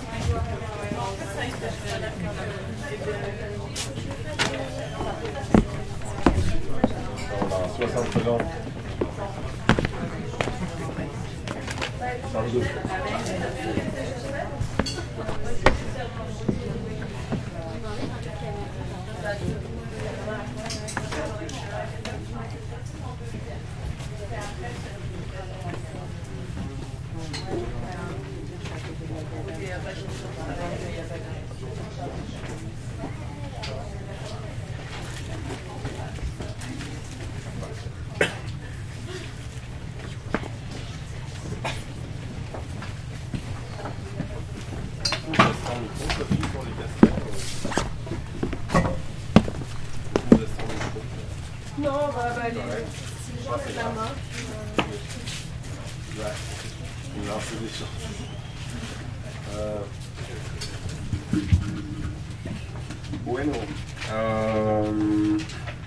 Avec des références aussi, j'en ai pas parlé pantoute, euh, j'ai pas eu le temps. vous avez des questions spécifiquement, surtout sur la section autres, euh, je sais où je m'en vais en mettant ces affaires-là. Je pourrais. Euh, j'ai pas fait de description, là, je m'en excuse, mais je pourrais en faire là, à drôle pour point ou parler de ce que vous voulez parler, de ce vous voulez parler. À vous la parole. Il y a toujours une glace.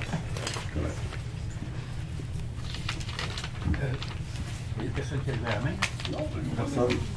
Moi, j'aimerais bien que tu clarifies la question du devenir, parce que c'est une question chez Deleuze qui m'a beaucoup impressionné. Donc, devenir, il y a comme un mouvement, on devient quelque chose. Et il va, euh, Deleuze va accoler, mettons, le mot femme. Il peut, je pense aussi animal. Mm-hmm. Euh, je ne sais pas s'il a, a, parlé de d'autres devenirs. Donc, euh, bon, donc toi, tu dis c'est imperceptible. Ce n'est, ce n'est pas, il n'y a pas un appareil vers le devenir femme ou animal. Ouais. Euh, pourrais-tu, euh, je trouve ça intriguant. Pourrais-tu élaborer là-dessus un peu? C'est dur à imaginer, hein, puisque c'est imperceptible, tu dis comment tu peux le savoir, comment tu peux le voir, tout ça, mais euh, c'est que ça n'entre pas en représentation, ça produit des effets, mais sans qu'on les voit directement, je dirais. Euh, par exemple, quelque chose qui change le comportement est imperceptible, euh, mais quand même concret et réel, je dirais, je dirais ici.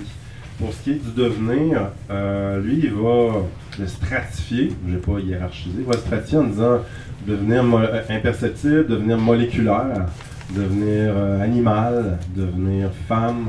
Et là, ça se stratifie, bien sûr. Là. Il n'y a pas que femme, mais il va aller plonger jusque dans le vivant impersonnel, je dirais. Et c'est jamais un processus qui est complété au sens où ah, là, je suis une femme. C'est- plus comme un- la texture d'un mouvement qui est désigné par là. Euh, la proposition d'une expérimentation, d'une aventure qui serait, qui serait celle d'agir, de se comporter de d'autres manières, mais en étant euh, euh, mise en mouvement par d'autres images, si on peut dire. Des images qui ne sont pas majoritaires, euh, des images qui sont plurielles, donc toutes sortes d'éléments qui sont liés, pour parler de devenir femme, qui sont liés aux femmes, mais qui appartiennent pas au modèle homme, blanc, hétérosexuel, etc. Ces éléments-là qui parfois sont mal vus, sont décriés, etc. Évidemment, ça ne répond pas au modèle. Euh, ce serait quelque chose qui est plus de l'ordre de l'inspiration, si je veux prendre un terme qui est religieux. là. Quelque chose qui n'est pas visible, mais qui fait agir autrement. Ouais, c'est plus comme un magnétisme aussi, ça, ça a l'air un peu ésotérique. là. Marche-tu? Ça clarifie. euh, Parfait, ok. C'est une question que j'ai eue en classe aussi là, à l'université, euh, qui était très perplexe. Ouais. Ben, l'identité, Ouais. Euh, Ah, ouais, ouais. c'est quelque chose qui est très présent, c'est quelque chose qu'on parle beaucoup. Euh, les gens ont de plus en plus besoin de s'identifier à quelque chose, une orientation, une, euh, une identité sexuelle. Mhm. euh, tu dis que c'est un poison parce que ça, se cris- Ouais, ça ouais. cristallise. Peux-tu continuer? Je vais un peu vite, c'est sûr, là, vous avez vu, j'ai accéléré, puis si j'étais dans un dessin animé, il y aurait des petits ronds autour de mes jambes. là. Euh, oui, oui, oui, oui, oui. Euh, c'est sûr que c'est un peu binaire ce que, le geste que j'ai posé. L'identité disparaît pas de même, on devient pas un genre d'ensemble vide, puis on peut tout avaler, puis être n'importe qui du jour au lendemain, ça marche pas de même. J'aime le penser en termes texturels, encore une fois, pour, le, pen- pour donner place au mouvement. À mon avis, l'identité, lorsqu'elle est nocive, c'est lorsqu'elle est cristallisée, ne change plus. Il y a quelque chose de morbide là-dedans. Et même ma vision là, de la vieillesse et de la jeunesse tient là-dessus. À mon avis, plus on est en mouvement, plus on pourrait se dire jeune. Puis quand on se cristallise, à ce moment-là, il y a quelque chose qui est, plus mortifère, je dirais. Puis c'est dans ce- cette texture-là, dans cette, façon euh, de vivre, qui est l'ordre du mouvement, euh, que l'identité pourrait ne pas être nocive, dans la mesure où elle bloque pas, dans la mesure où elle n'empêche pas la circulation, elle n'empêche pas des possibilités, elle n'empêche pas d'être autre chose, de devenir. Si l'identité n'empêche pas le devenir, euh, ben oui, ça va. Puis c'est sûr que, pensons encore en termes structurels, en nous, il y, a, des choses qui sont fluides, il y a des choses qui sont nouvelles, il y a des choses qui sont anciennes, il y a des choses qui se stratifient, se, se figent, à un moment donné éclatent, à un moment donné sont remodelées, on vit des deuils, il y a toutes sortes de choses. Euh, on est changeant. Et il y a des parties en nous qui sont plus stables et d'autres qui sont plus mobiles. Euh, ça ne veut pas dire qu'on on changera jamais et on est immortel, mais il y a des affaires qui sont plus fixes. Puis oui, il faut les reconnaître, bien sûr. Et on peut les reconnaître aussi de façon politique, c'est-à-dire les utiliser comme engin de guerre, comme arme. Euh, puis oui, c'est des gestes qui ont été faits dans les mouvements bon, pour de lutte, de lutte pour l'émancipation des homosexuels, euh, l'émancipation de la femme, tout ça. C'est sûr qu'il y a des moments où on va vouloir brandir euh, quelque chose qui est de l'ordre de l'identité qui est plus fixe. Mais en même temps, en faisant ce geste-là, il faudra savoir que c'est un geste. Il faudra savoir, il faudrait laisser place à quelque chose qui n'est pas cristallisé, sinon ça va être une trahison ou une tricherie, je dirais plus ça pour être euh, biélorusien euh, by the book. Euh, donc oui, identité, oui, mais il faut le penser de façon texturelle pour pas que ça soit quelque chose qui pétrifie. Vous voyez aujourd'hui, de nos jours, là, encore une fois. On va va pas refaire là, le débat sur la laïcité, là, mais c'est toutes ces affaires-là. Là. Aux États-Unis aussi, bon, la montée du fascisme, etc. Ça repose beaucoup sur une, un arrimage entre les pulsions de mort, puis euh, des identités qui sont présentées comme éternelles, immortelles. Même on va les reporter sur le passé. Regardez comment c'est comique. Ah oui, au Québec, euh, tu sais, bon, euh, on va s'imaginer de telle telle façon, mais c'est des fantasmes. Il n'y a personne qui a vécu au 18e siècle, au 17e siècle. C'est vraiment comment c'était. OK? Puis même beaucoup de gens qui se revendiquent d'une vision un peu passéiste de l'histoire, l'identité québécoise, pas nécessairement des gens qui ont trempé ben ben dans les livres d'histoire non plus. Il y a quelque chose qui est plus de l'ordre du fantasme euh, et qui va rouler plus sur la pulsion de mort, pour parler en termes freudiens. Puis en ce sens-là, c'est nocif aussi. Fait que là, je suis en train de présenter deux nocivités. Identité nocive pour euh, des mouvements de revendication, identity politique, quand on se met trop à croire à notre identité, puis on n'est plus capable d'être en mouvement, donc il y a de la triche, puis en quelque sorte, on va finir par euh, s'institutionnaliser ou enfin euh, par travailler sur un compagnon. Et d'autre part, l'identité qui est plus nocive, qui est plus celle euh, du fascisme, celle qu'on voit ressurgir à la faveur de la xénophobie ambiante dans certains milieux en ce moment. Ouais, ça ressemble à ça. Capotez pas, vous avez une identité.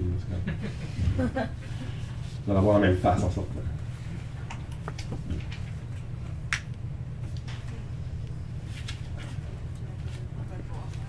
À deux moments, je crois, tu as, employé le mot impersonnel, tu as dit vivant impersonnel et la vie impersonnelle.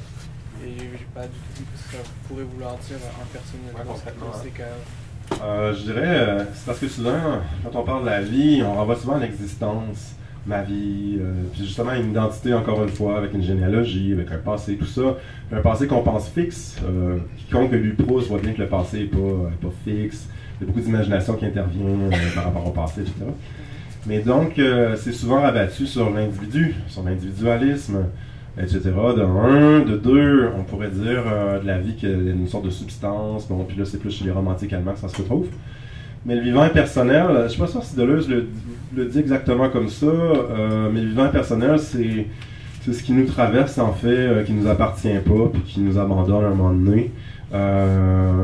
mon fils, j'ai deux enfants, puis il y en a un qui me disait Ah, vas-tu avoir toujours des humains j'ai fait euh, non. Il y aura toujours un peu du vivant, tu sais. Il y aura de la vie. Il y aura toujours de la vie, tu sais, pas humaine. C'est comme. Euh, c'est ce vivant impersonnel-là qui est végétal, qui est animal, qu'on a en commun euh, avec l'ensemble de nos écosystèmes. Vraiment, je dirais de même, ça a presque l'air euh, cheesy, mais ça ne l'est pas. Donc, c'est quelque chose qui est bien plus important en fait que la plupart des choses qu'on fait à chaque jour, si on veut. Je l'ai dit en classe, c'est drôle au collège, en Couronne Nord. Je leur dis, là, vous autres, là, vous êtes ici un matin, c'est insignifiant ce que vous faites. Il y a des néons au plafond, il y a un gars qui vous parle, moi, avec un livre dans les mains, c'est niaiseux, ça. Le plus important, c'est le vivant. C'est, ce qui est autour de vous, c'est ce qui va vous survivre. Là, ils étaient tous un peu, il y avait des X dans les yeux un peu. Ils étaient un peu comme, oh non, oh non. je les ai rassurés, je les ai flattés avant de sortir. Mais ouais, ça ressemble à ça.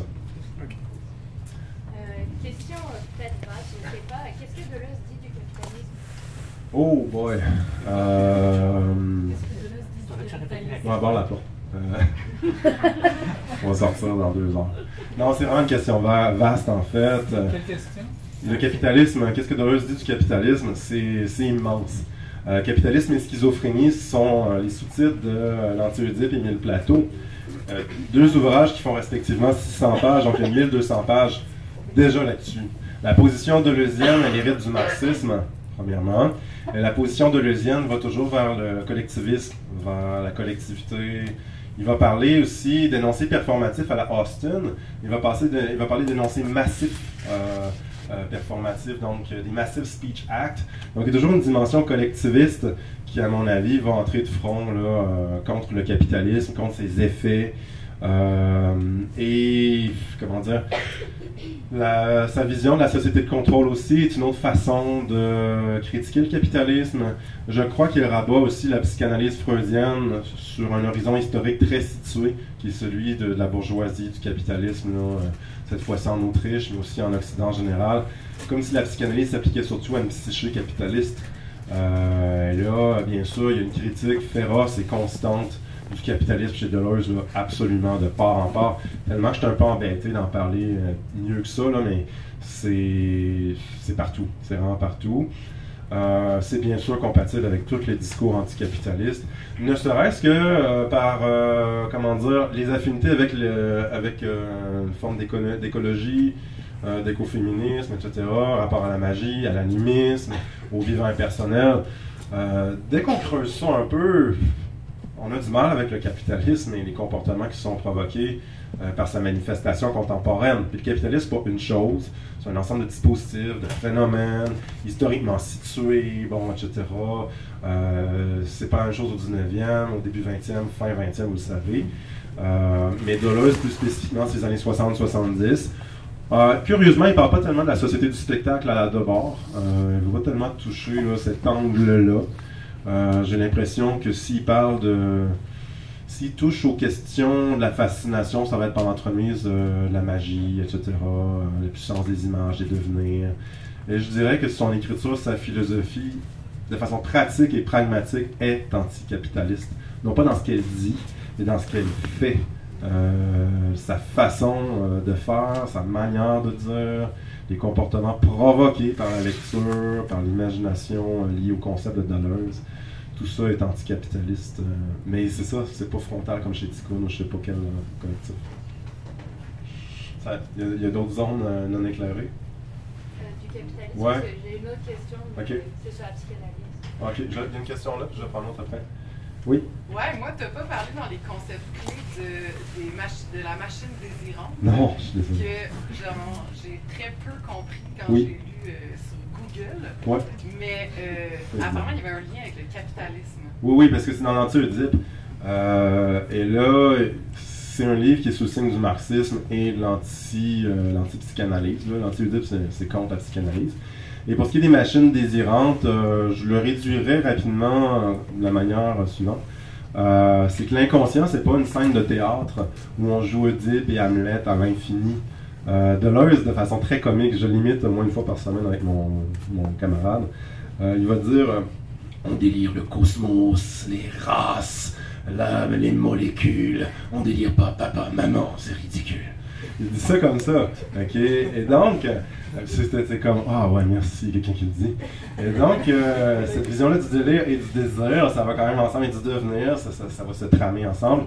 Euh, ça va supposer que l'inconscient n'est pas quelque chose de fixe, n'est pas quelque chose qui est, qui, est une structure transcendantale. On remonte au structuralisme, Kant, Platon, là, là. Euh, on remonte à l'être. Là, vous voyez le chemin que je suis en train de faire. Euh, c'est quelque chose qui est plus de l'ordre de l'usine. Et là, là Deleuze est inspiré par 68, les revendications, les syndicats, tout ça. Bon, il est, inspiré par les années 60 quand il dit ça. Et l'inconscient pour Deleuze, c'est une usine. C'est une usine. Euh, il dit comme ça, fait que les machines désirantes, c'est un peu comment dans la psyché va se passer, euh, le désir va couler toutes sortes de façons pour lier des choses ensemble, pour couper des choses, pour mixer. Et lui, il va le dire ailleurs euh, comme un constructivisme, il va le décrire comme un constructivisme. Quand je parlais du désir comme agencement, c'était aussi ça. Les machines désirantes, c'est une façon qui est très liée, façon de dire qui est vraiment liée à l'anti-Oedipe, mais ailleurs, il va le dire un peu différemment en parlant de constructivisme ou d'agencement. Euh, je dois avouer que moi aussi, quand je lisais l'anti-Oedipe, la première partie, j'étais comme, Euh, qu'est-ce qu'il veut dire? T'as un genre de dessin un peu bizarre au début. je trouvais ça bien le fun, mais je comprenais pas vraiment ce qu'il voulait dire. Mais c'est un peu ça, le, le fin mot de l'affaire. Veux dire de façon synthétique. Euh, D'autres questions? On passe à la psychanalyse. Ben, en fait, euh, je ne sais pas dans quelle mesure tu as répondu ou pas, mais c'est que d'un côté, je vois un Deleuze qui critique la psychanalyse, Oui. mais de l'autre, il reprend énormément des concepts de psychanalyse. Oui, Tu parlais de pulsion de mort ou sa façon de travailler, analogie, alors j'arrive pas à le situer. hein. Ouais. Est-ce qu'il s'en sert? Est-ce qu'il déteste ça? C'est une, bonne question. Euh, principalement, il va critiquer la psychanalyse, surtout sur la base de sa, ma- sa manie de tout ramener à un principe et de tout renvoyer à des, euh, structures euh, fixes et figées, encore une fois, ce qui garantit donc une thérapeutique, ce qui garantit donc un encadrement très précis du désir. Et tout ça, Deleuze n'en veut pas. Pour Deleuze, il convient plutôt de libérer le désir, de l'envoyer vers le pluriel plutôt que vers le un, vers l'unicité. Et c'est pour ça qu'il parlera de schizanalyse. Donc, ouais, il, détruit pas, euh, il jette pas Freud à terre. Et d'ailleurs, il en parle. Euh, C'est-à-dire, il parle pas de Derrida, il parle pas de Wittgenstein, mais Freud est un peu dans les jambes. Fait que, euh, il va se l'approprier, mais dans une certaine mesure. Mais ça va être pour le dépasser. Pour parler plus de désir, puis certaines catégories, bien sûr, vont être employées. par Deleuze et aussi beaucoup par Guattari. Guattari vient beaucoup de la psychiatrie puis de la psychanalyse. Et c'est beaucoup par Guattari que euh, ce vocabulaire-là va surgir. Mais quand j'ai dit pulsion mort, c'est un émoi à moi. Là. Euh, Deleuze ne recourt pas tant que ça à l'arsenal conceptuel freudien, parfois dans des points techniques, là.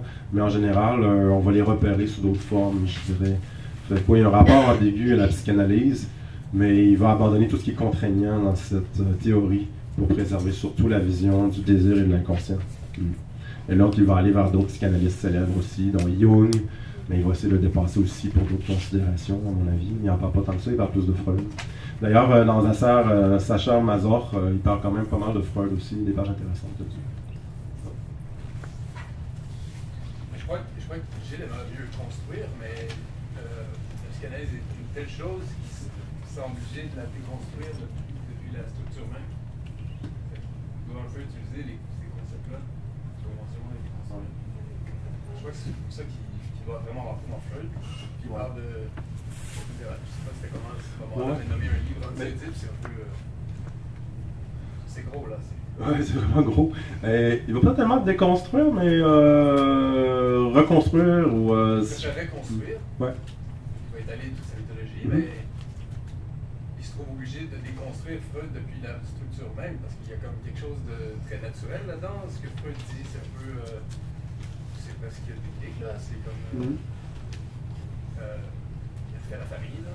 Ouais. Euh, je crois qu'il est obligé de rentrer dans ce jeu-là, parce que c'est quelque chose qui, même dans nos vies, euh, si on parle de matriarcat, patriarcat, c'est tout des. Tu sais, c'est- Ouais. sais pas, il est obligé de rentrer là-dedans.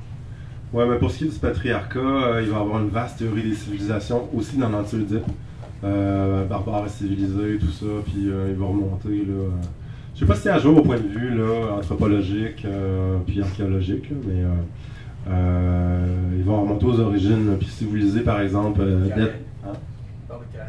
Ouais, puis si vous lisez euh, Death 5000 ans d'histoire, il y a plein d'éléments qui concordent aussi avec la, la vision là, anticapitaliste dans l'anti-Oedipe, mais euh, les structures de la psychanalyse ne sont pas tant reconnues que ça que euh, impliquées dans un- une série de, de changements et de turbulences euh, dans son texte, je dirais comme ça. Comme s'il les reconnaît pas, mais euh, les prend et les, les jette à terre. ouais. Les compare à, à des religieux, à la religion, puis il va Oui, aussi. le désir, ils n'ont pas compris ce que c'était le Oui. désir. Absolument. Ça tu peux limiter. Quand tu parles de la castration, là, ah, la castration, c'est pire que le péché originel. Genre- ouais, c'est ça, effectivement. Il va y avoir quelque chose de religieux là-dedans, puis ben, patriarcal aussi, puis euh, quelque chose de euh, judéo-chrétien, bien entendu. Une continuation. Là, euh, quand, quand il en parle comme ça avec la voix. Ouais, non, là, je peux plus, là, mais. j'ai- C'est des vraies citations, hein. Quand je pense à voix, c'est vraiment des phrases de telles quelles. Là. on parle à Claire dans un. Ouais. C'est tout un setup. euh, Ouais, ouais. Dans la Claire Bessada. aime beaucoup, mais d'une façon qui est très respectueuse. Ouais, Puis lui, il s'adresse à la postérité, à, ouais, à la absolument. femme presque, à, la régénération de ses idées. à- Ouais. euh, quelque chose de très. Quand il en parle, c'est très sentient. C'est très convivial. euh, La lettre. D, elle est vraiment. La, la lettre D comme désir, pour comprendre l'antiodipe, elle est vraiment excellente. Ouais, c'est vrai que c'est théâtral, on les retient les phrases. Ouais, absolument. absolument. Ouais. Euh, la robe rouge, là. Puis dans l'économie, est-ce qu'il n'y a pas, euh, il y a pas euh, si on voulait briser, le- genre, faire l'étymologie du mot, est-ce que, là je connais pas là. L'économie? Mais nomi, qu'est-ce que nomi Économie, est-ce que c'est pas Nomos, c'est. Euh, oikonomos, en fait, nomos, c'est tracer euh, la ligne, c'est une répartition. Là-dessus, tu peux lire euh, Carl Schmitt, euh, le juriste des nazis. Euh, c'est quelque chose que. Non, mais je sais, je ne veux pas être trop nazi c'est un débat qui, a- eu cours là, entre justement Carl Schmitt, Walter Benjamin, Jacob Taubes. Ils réfléchissaient au nomos. Le nomos, c'est, ça, renvoie après ça un concept de science, ça va renvoyer à la mais c'est plus un partage de la terre à l'origine. Puis l'oikonomos, l'oikos, ça renvoie à- à l'espèce de, euh, de maison, le domus en fait, Ah, euh, chez les Grecs. Hein? C'est Ouais, hein, oui, j'ai pas entendu. Diogo, Écosse en fait. Diogo? Ah ouais, non.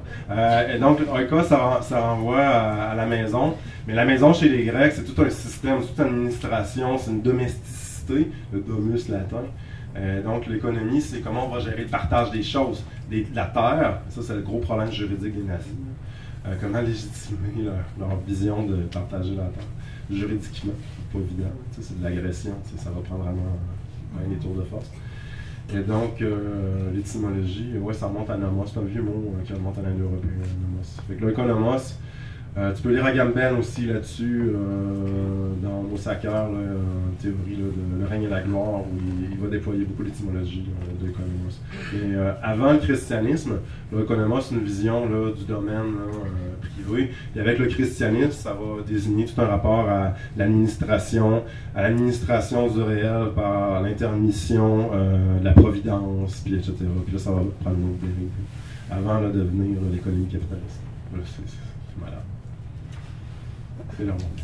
Euh, il y avait une question là, je réponds à ta question, je suis désolé, vous avez levé la main. Hein? Euh, oui, c'est ça. Rapidement, là, te souviens-tu par cœur de l'incipit euh? Comment que ça débute? Non, je m'en souviens pas, ça fait longtemps. OK, parce qu'on peut aller le chercher, puis tu nous le lire avec ta voix de deuxième. Il est juste ici sur la tablette. de- ouais, je vais pas. euh, Non, OK. Je voudrais, mais ça va être. Ben, je vais peux te poser une question. Oui, absolument. Moi, moi j'ai fait une, une relation avec euh, le grand verre de Marcel Duchamp, Ouais. qui, qui s'appelle euh, La mariée mise à nu par ses célibataires mâles, avec le désir, désir euh, avec le désir deleuzien. OK? Et par rapport au désir, dans la psychanalyse, je pense que le désir, c'est un manque. Donc, il y a un objet qu'on désire, mais l'objet, on ne l'attrape jamais, on, on voudrait le posséder. Tandis que chez Deleuze, si j'ai bien compris, Oui, le désir devient euh, de la pure création. Oui, absolument. Euh, Il y a une belle nuance ici parce que ce que vous, soulignez, c'est que le désir comme manque, ça va nous engager dans, euh, dans la voie du fétichisme. Pensez au fétichisme, la marchandise, tout ça, il y a quelque chose qui est absent, qui se dérobe, euh, qui va s'incarner dans des objets, mais à la faveur de son absence. Il y a toutes sortes de, de, de torsades qui se font sur cette base-là. Pour Deleuze, il s'agira justement de sortir du fétichisme. Euh, le désir sera plutôt quelque chose qui le désir chez Deleuze, il n'est pas transitif pour atteindre quelque chose qui fait manque. C'est plutôt comme une espèce de, euh, de façon d'être. C'est une espèce de magnétisation, si on veut. Euh, c'est une image, je ne vais pas euh, vous avez trouvé ça ésotérique. Mais c'est quelque chose qui est beaucoup plus sain, si on veut, et qui ne va pas nécessairement culminer dans ce qui est, ce qui est, inspirant au début. Tu sais, on va dire, oui, ok, je j'ai l'impression que je désire ça, mais il y a d'autres choses qui vont arriver. Donc, ça va prêter flanc à plein d'autres possibilités euh, pour le désir, de réalisation du désir, mais jamais une réalisation complète, un aboutissement de ah ouais, là, là j'ai l'objet du désir. C'est pas de même, c'est pas du manque, c'est plus du mouvement. Le désir produit du mouvement et c'est ce mouvement-là qu'il faut chérir et non pas contraindre, et non pas empêcher, et non pas canaliser sur la consommation d'objets de masse comme chez Edward Bernays, David Freud, etc. Fait que, ouais, absolument. C'est une nuance qui est, qui est précieuse. Euh, ouais. Euh, le corps sans organes, euh, tu disais l'art et la culture réactivent le vivant personnel en nous. Euh, aussi que il y a un pouvoir dans l'art. Oui. Euh, J'aimerais peut-être plus loin, peut-être éclaircir ou ben, aller. ouais. Oui, je passe par Artaud pour ça. Euh, Artaud euh, préface au théâtre et son double un texte qui s'appelle Le théâtre et la culture. Euh, théâtre et la peste aussi, mais dans le même livre, là, de toute façon. En vente dans toutes les bonnes librairies. Euh, non. Euh, je pense que. euh, moi, je- quand je parlais de ça, c'était d'Artaud. C'est Artaud que j'avais en tête. Mais c'est sûr que Deleuze est tellement proche d'Artaud que c'est contigu. là. Euh, Qu'est-ce que je peux ajouter? C'est quoi le pouvoir de l'art? Ou c'est. Ou, ou Francis Bacon, Mhm. On n'a pas parlé de la, peinture. Ouais, c'est un livre fascinant, ça, en plus. Mais euh, le pouvoir de l'art, en fait, là-dedans, c'est un pouvoir qui est analogue à celui de la magie. Passons encore à Artaud. Euh, pour Artaud, il y a vraiment une équivalence entre art et magie. Puis quand Artaud prend le mot art dans, son, dans ses essais théoriques, c'est toujours péjoratif. Sa vision euh, de ce qu'on considère être l'art, pour lui, c'est la culture. Puis la culture, ça fait quoi? C'est un exercice, une pratique du vivant. Ok, c'est rien d'autre que ça. Et le modèle a en tête, c'est les Tarahumaras, c'est les Autochtones du Mexique, euh, c'est euh, des animistes en Afrique. euh, les surréalistes étaient très inspirés par euh, l'Afrique noire, tout ça. Et donc, Artaud, c'est ça qu'il recherche pour lui. Eux, ils sont pas dégénérés.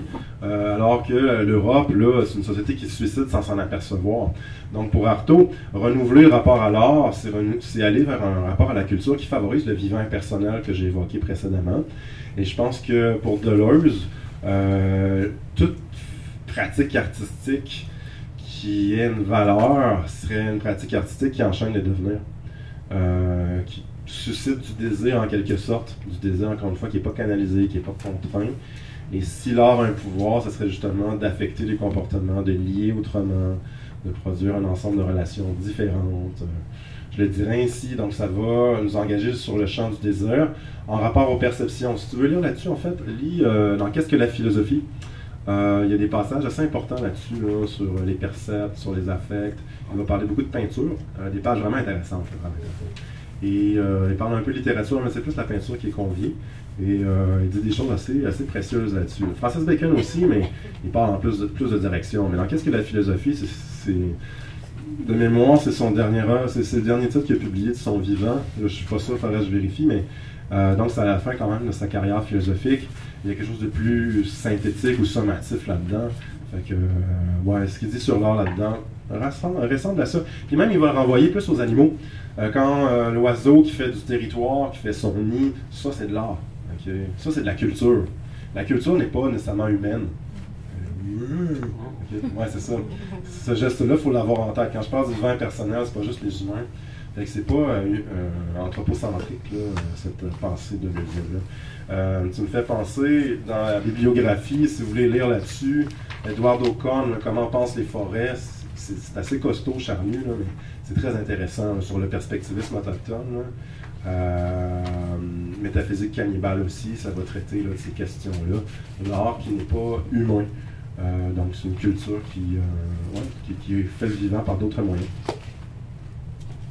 C'est cool.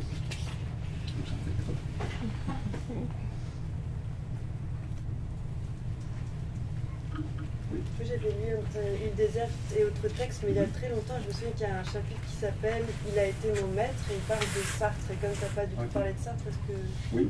tu as envie d'en parler ou quoi euh, Je ne l'ai pas lu. Euh, j'ai pas lu, puis je saurais pas trop situer la position de Deleuze par rapport à Sartre. Parce que euh, il y aurait deux choses à dire d'abord, mais j'en dirai pas beaucoup parce que je l'ai pas lu. Euh, je connais Sartre un peu, mais pas tant que ça. J'ai quand même lu plus Heidegger que Sartre c'est des zones que Deleuze n'approche pas l'existentialisme, Dasein, ces affaires-là. J'ai l'impression que s'il parle de Sartre, ça va être plus du Sartre militant de mai 68. Euh, plus le Sartre engagé, la figure de l'intellectuel dans la cité. Vite de même, j'ai l'impression que c'est ça dont il est question dans ce texte que je n'ai pas lu. Euh, mais j'ai le feeling que euh, c'est comme ça qu'il faudra le voir, plus comme une camaraderie, si on veut. Alors qu'ils sont d'écoles de pensée très différentes, l'humaniste sartrien, ça dérive d'Heidegger.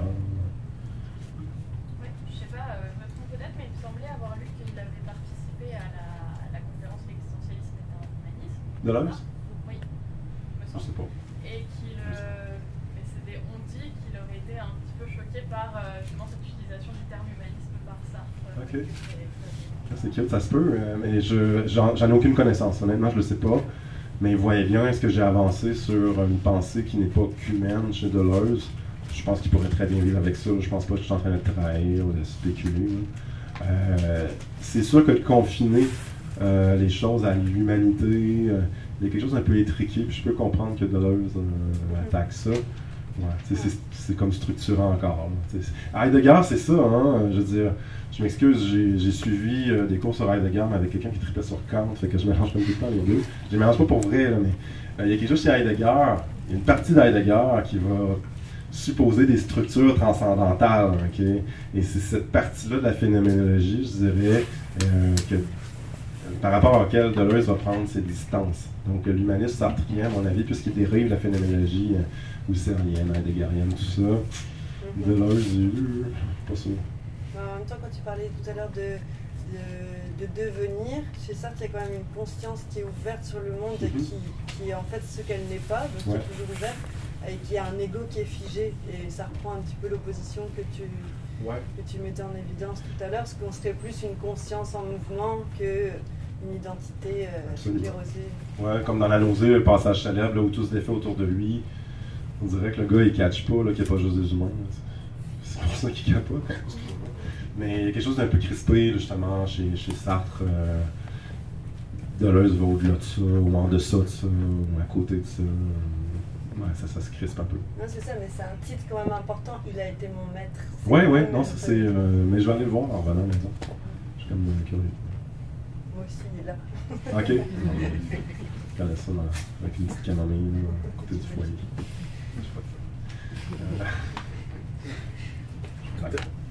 Euh, tout à l'heure, tu as parlé de l'oiseau qui fait son territoire, c'est aussi de l'art. Et euh, moi, je me souviens aussi d'une phrase qui m'a marqué. Je crois qu'il disait dans une conférence que quand, quand on désire une femme, on désire aussi le paysage qui est enveloppé Oui, dans oui. elle et on doit développer le paysage. Absolument. Et euh, donc, je voulais revenir sur le- du coup le territoire en art et par rapport au désir.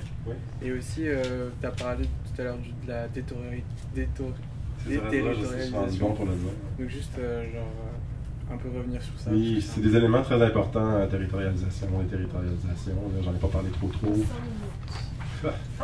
Euh, c'est beaucoup dans l'Antilles et dans le plateau. Ces concepts-là, vous allez les retrouver. Par la suite, il en parle un peu moins. Euh, pour ce qui est de l'oiseau, le territoire, euh, on dirait que les faits, les premiers faits culturels ou voire sémiotiques, euh, puis là, parler, je vais passer par Charles Pierce pour faire ça. Euh, sans être symbolique, les pratiques sémiotiques animales euh, vont produire du territoire, des zones. Oui, la nidification, mais aussi le. Euh, le chant de l'oiseau qui est territorial. Fait tous ces éléments-là, pour Deleuze, sont aussi artistiques, entre guillemets, qu'un tableau de Bacon, tu je dirais de Francis Bacon. Fait que la territorialisation, c'est un ancrage. Peut-être qu'on peut l'opposer au nomos, justement, au la terre, on découpe les choses avec euh, les institutions juridiques, euh, les nations, les pays, euh, les constitutions. Et là, ça serait quelque chose de beaucoup plus fluide parce que la territorialisation, pour Deleuze, implique une déterritorialisation, une reterritorialisation. Donc, un jeu de va-et-vient peut-être avec l'identité. L'identité comme phénomène animal, bien plus que phénomène humain. Je sais, je suis encore en train de trahir.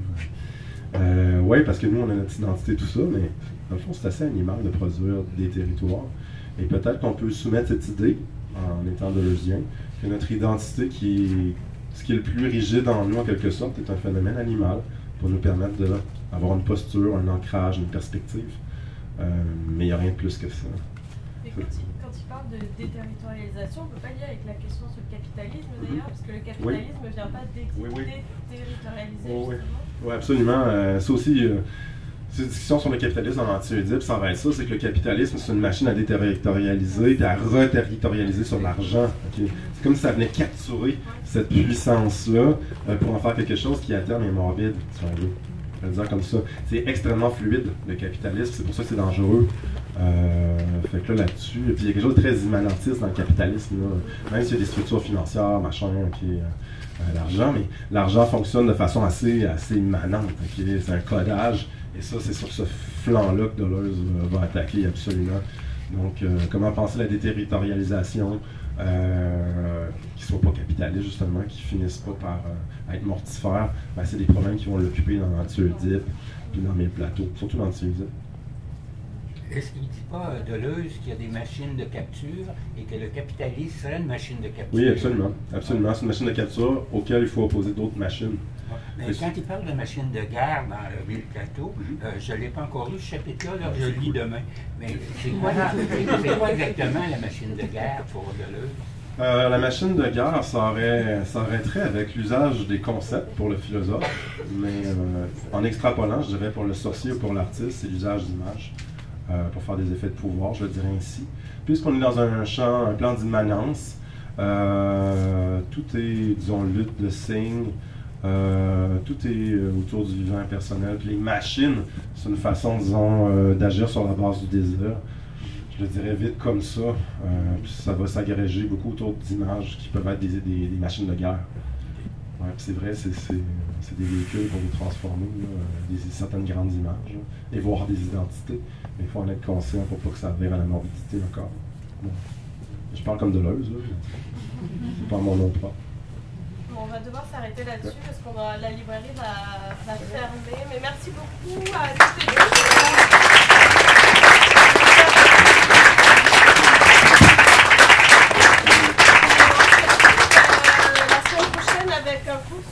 Une séance sur Jodie Butler. Donc là on passe dans, dans le, les enfin, le, le- le- le présent du post-structuralisme, disons.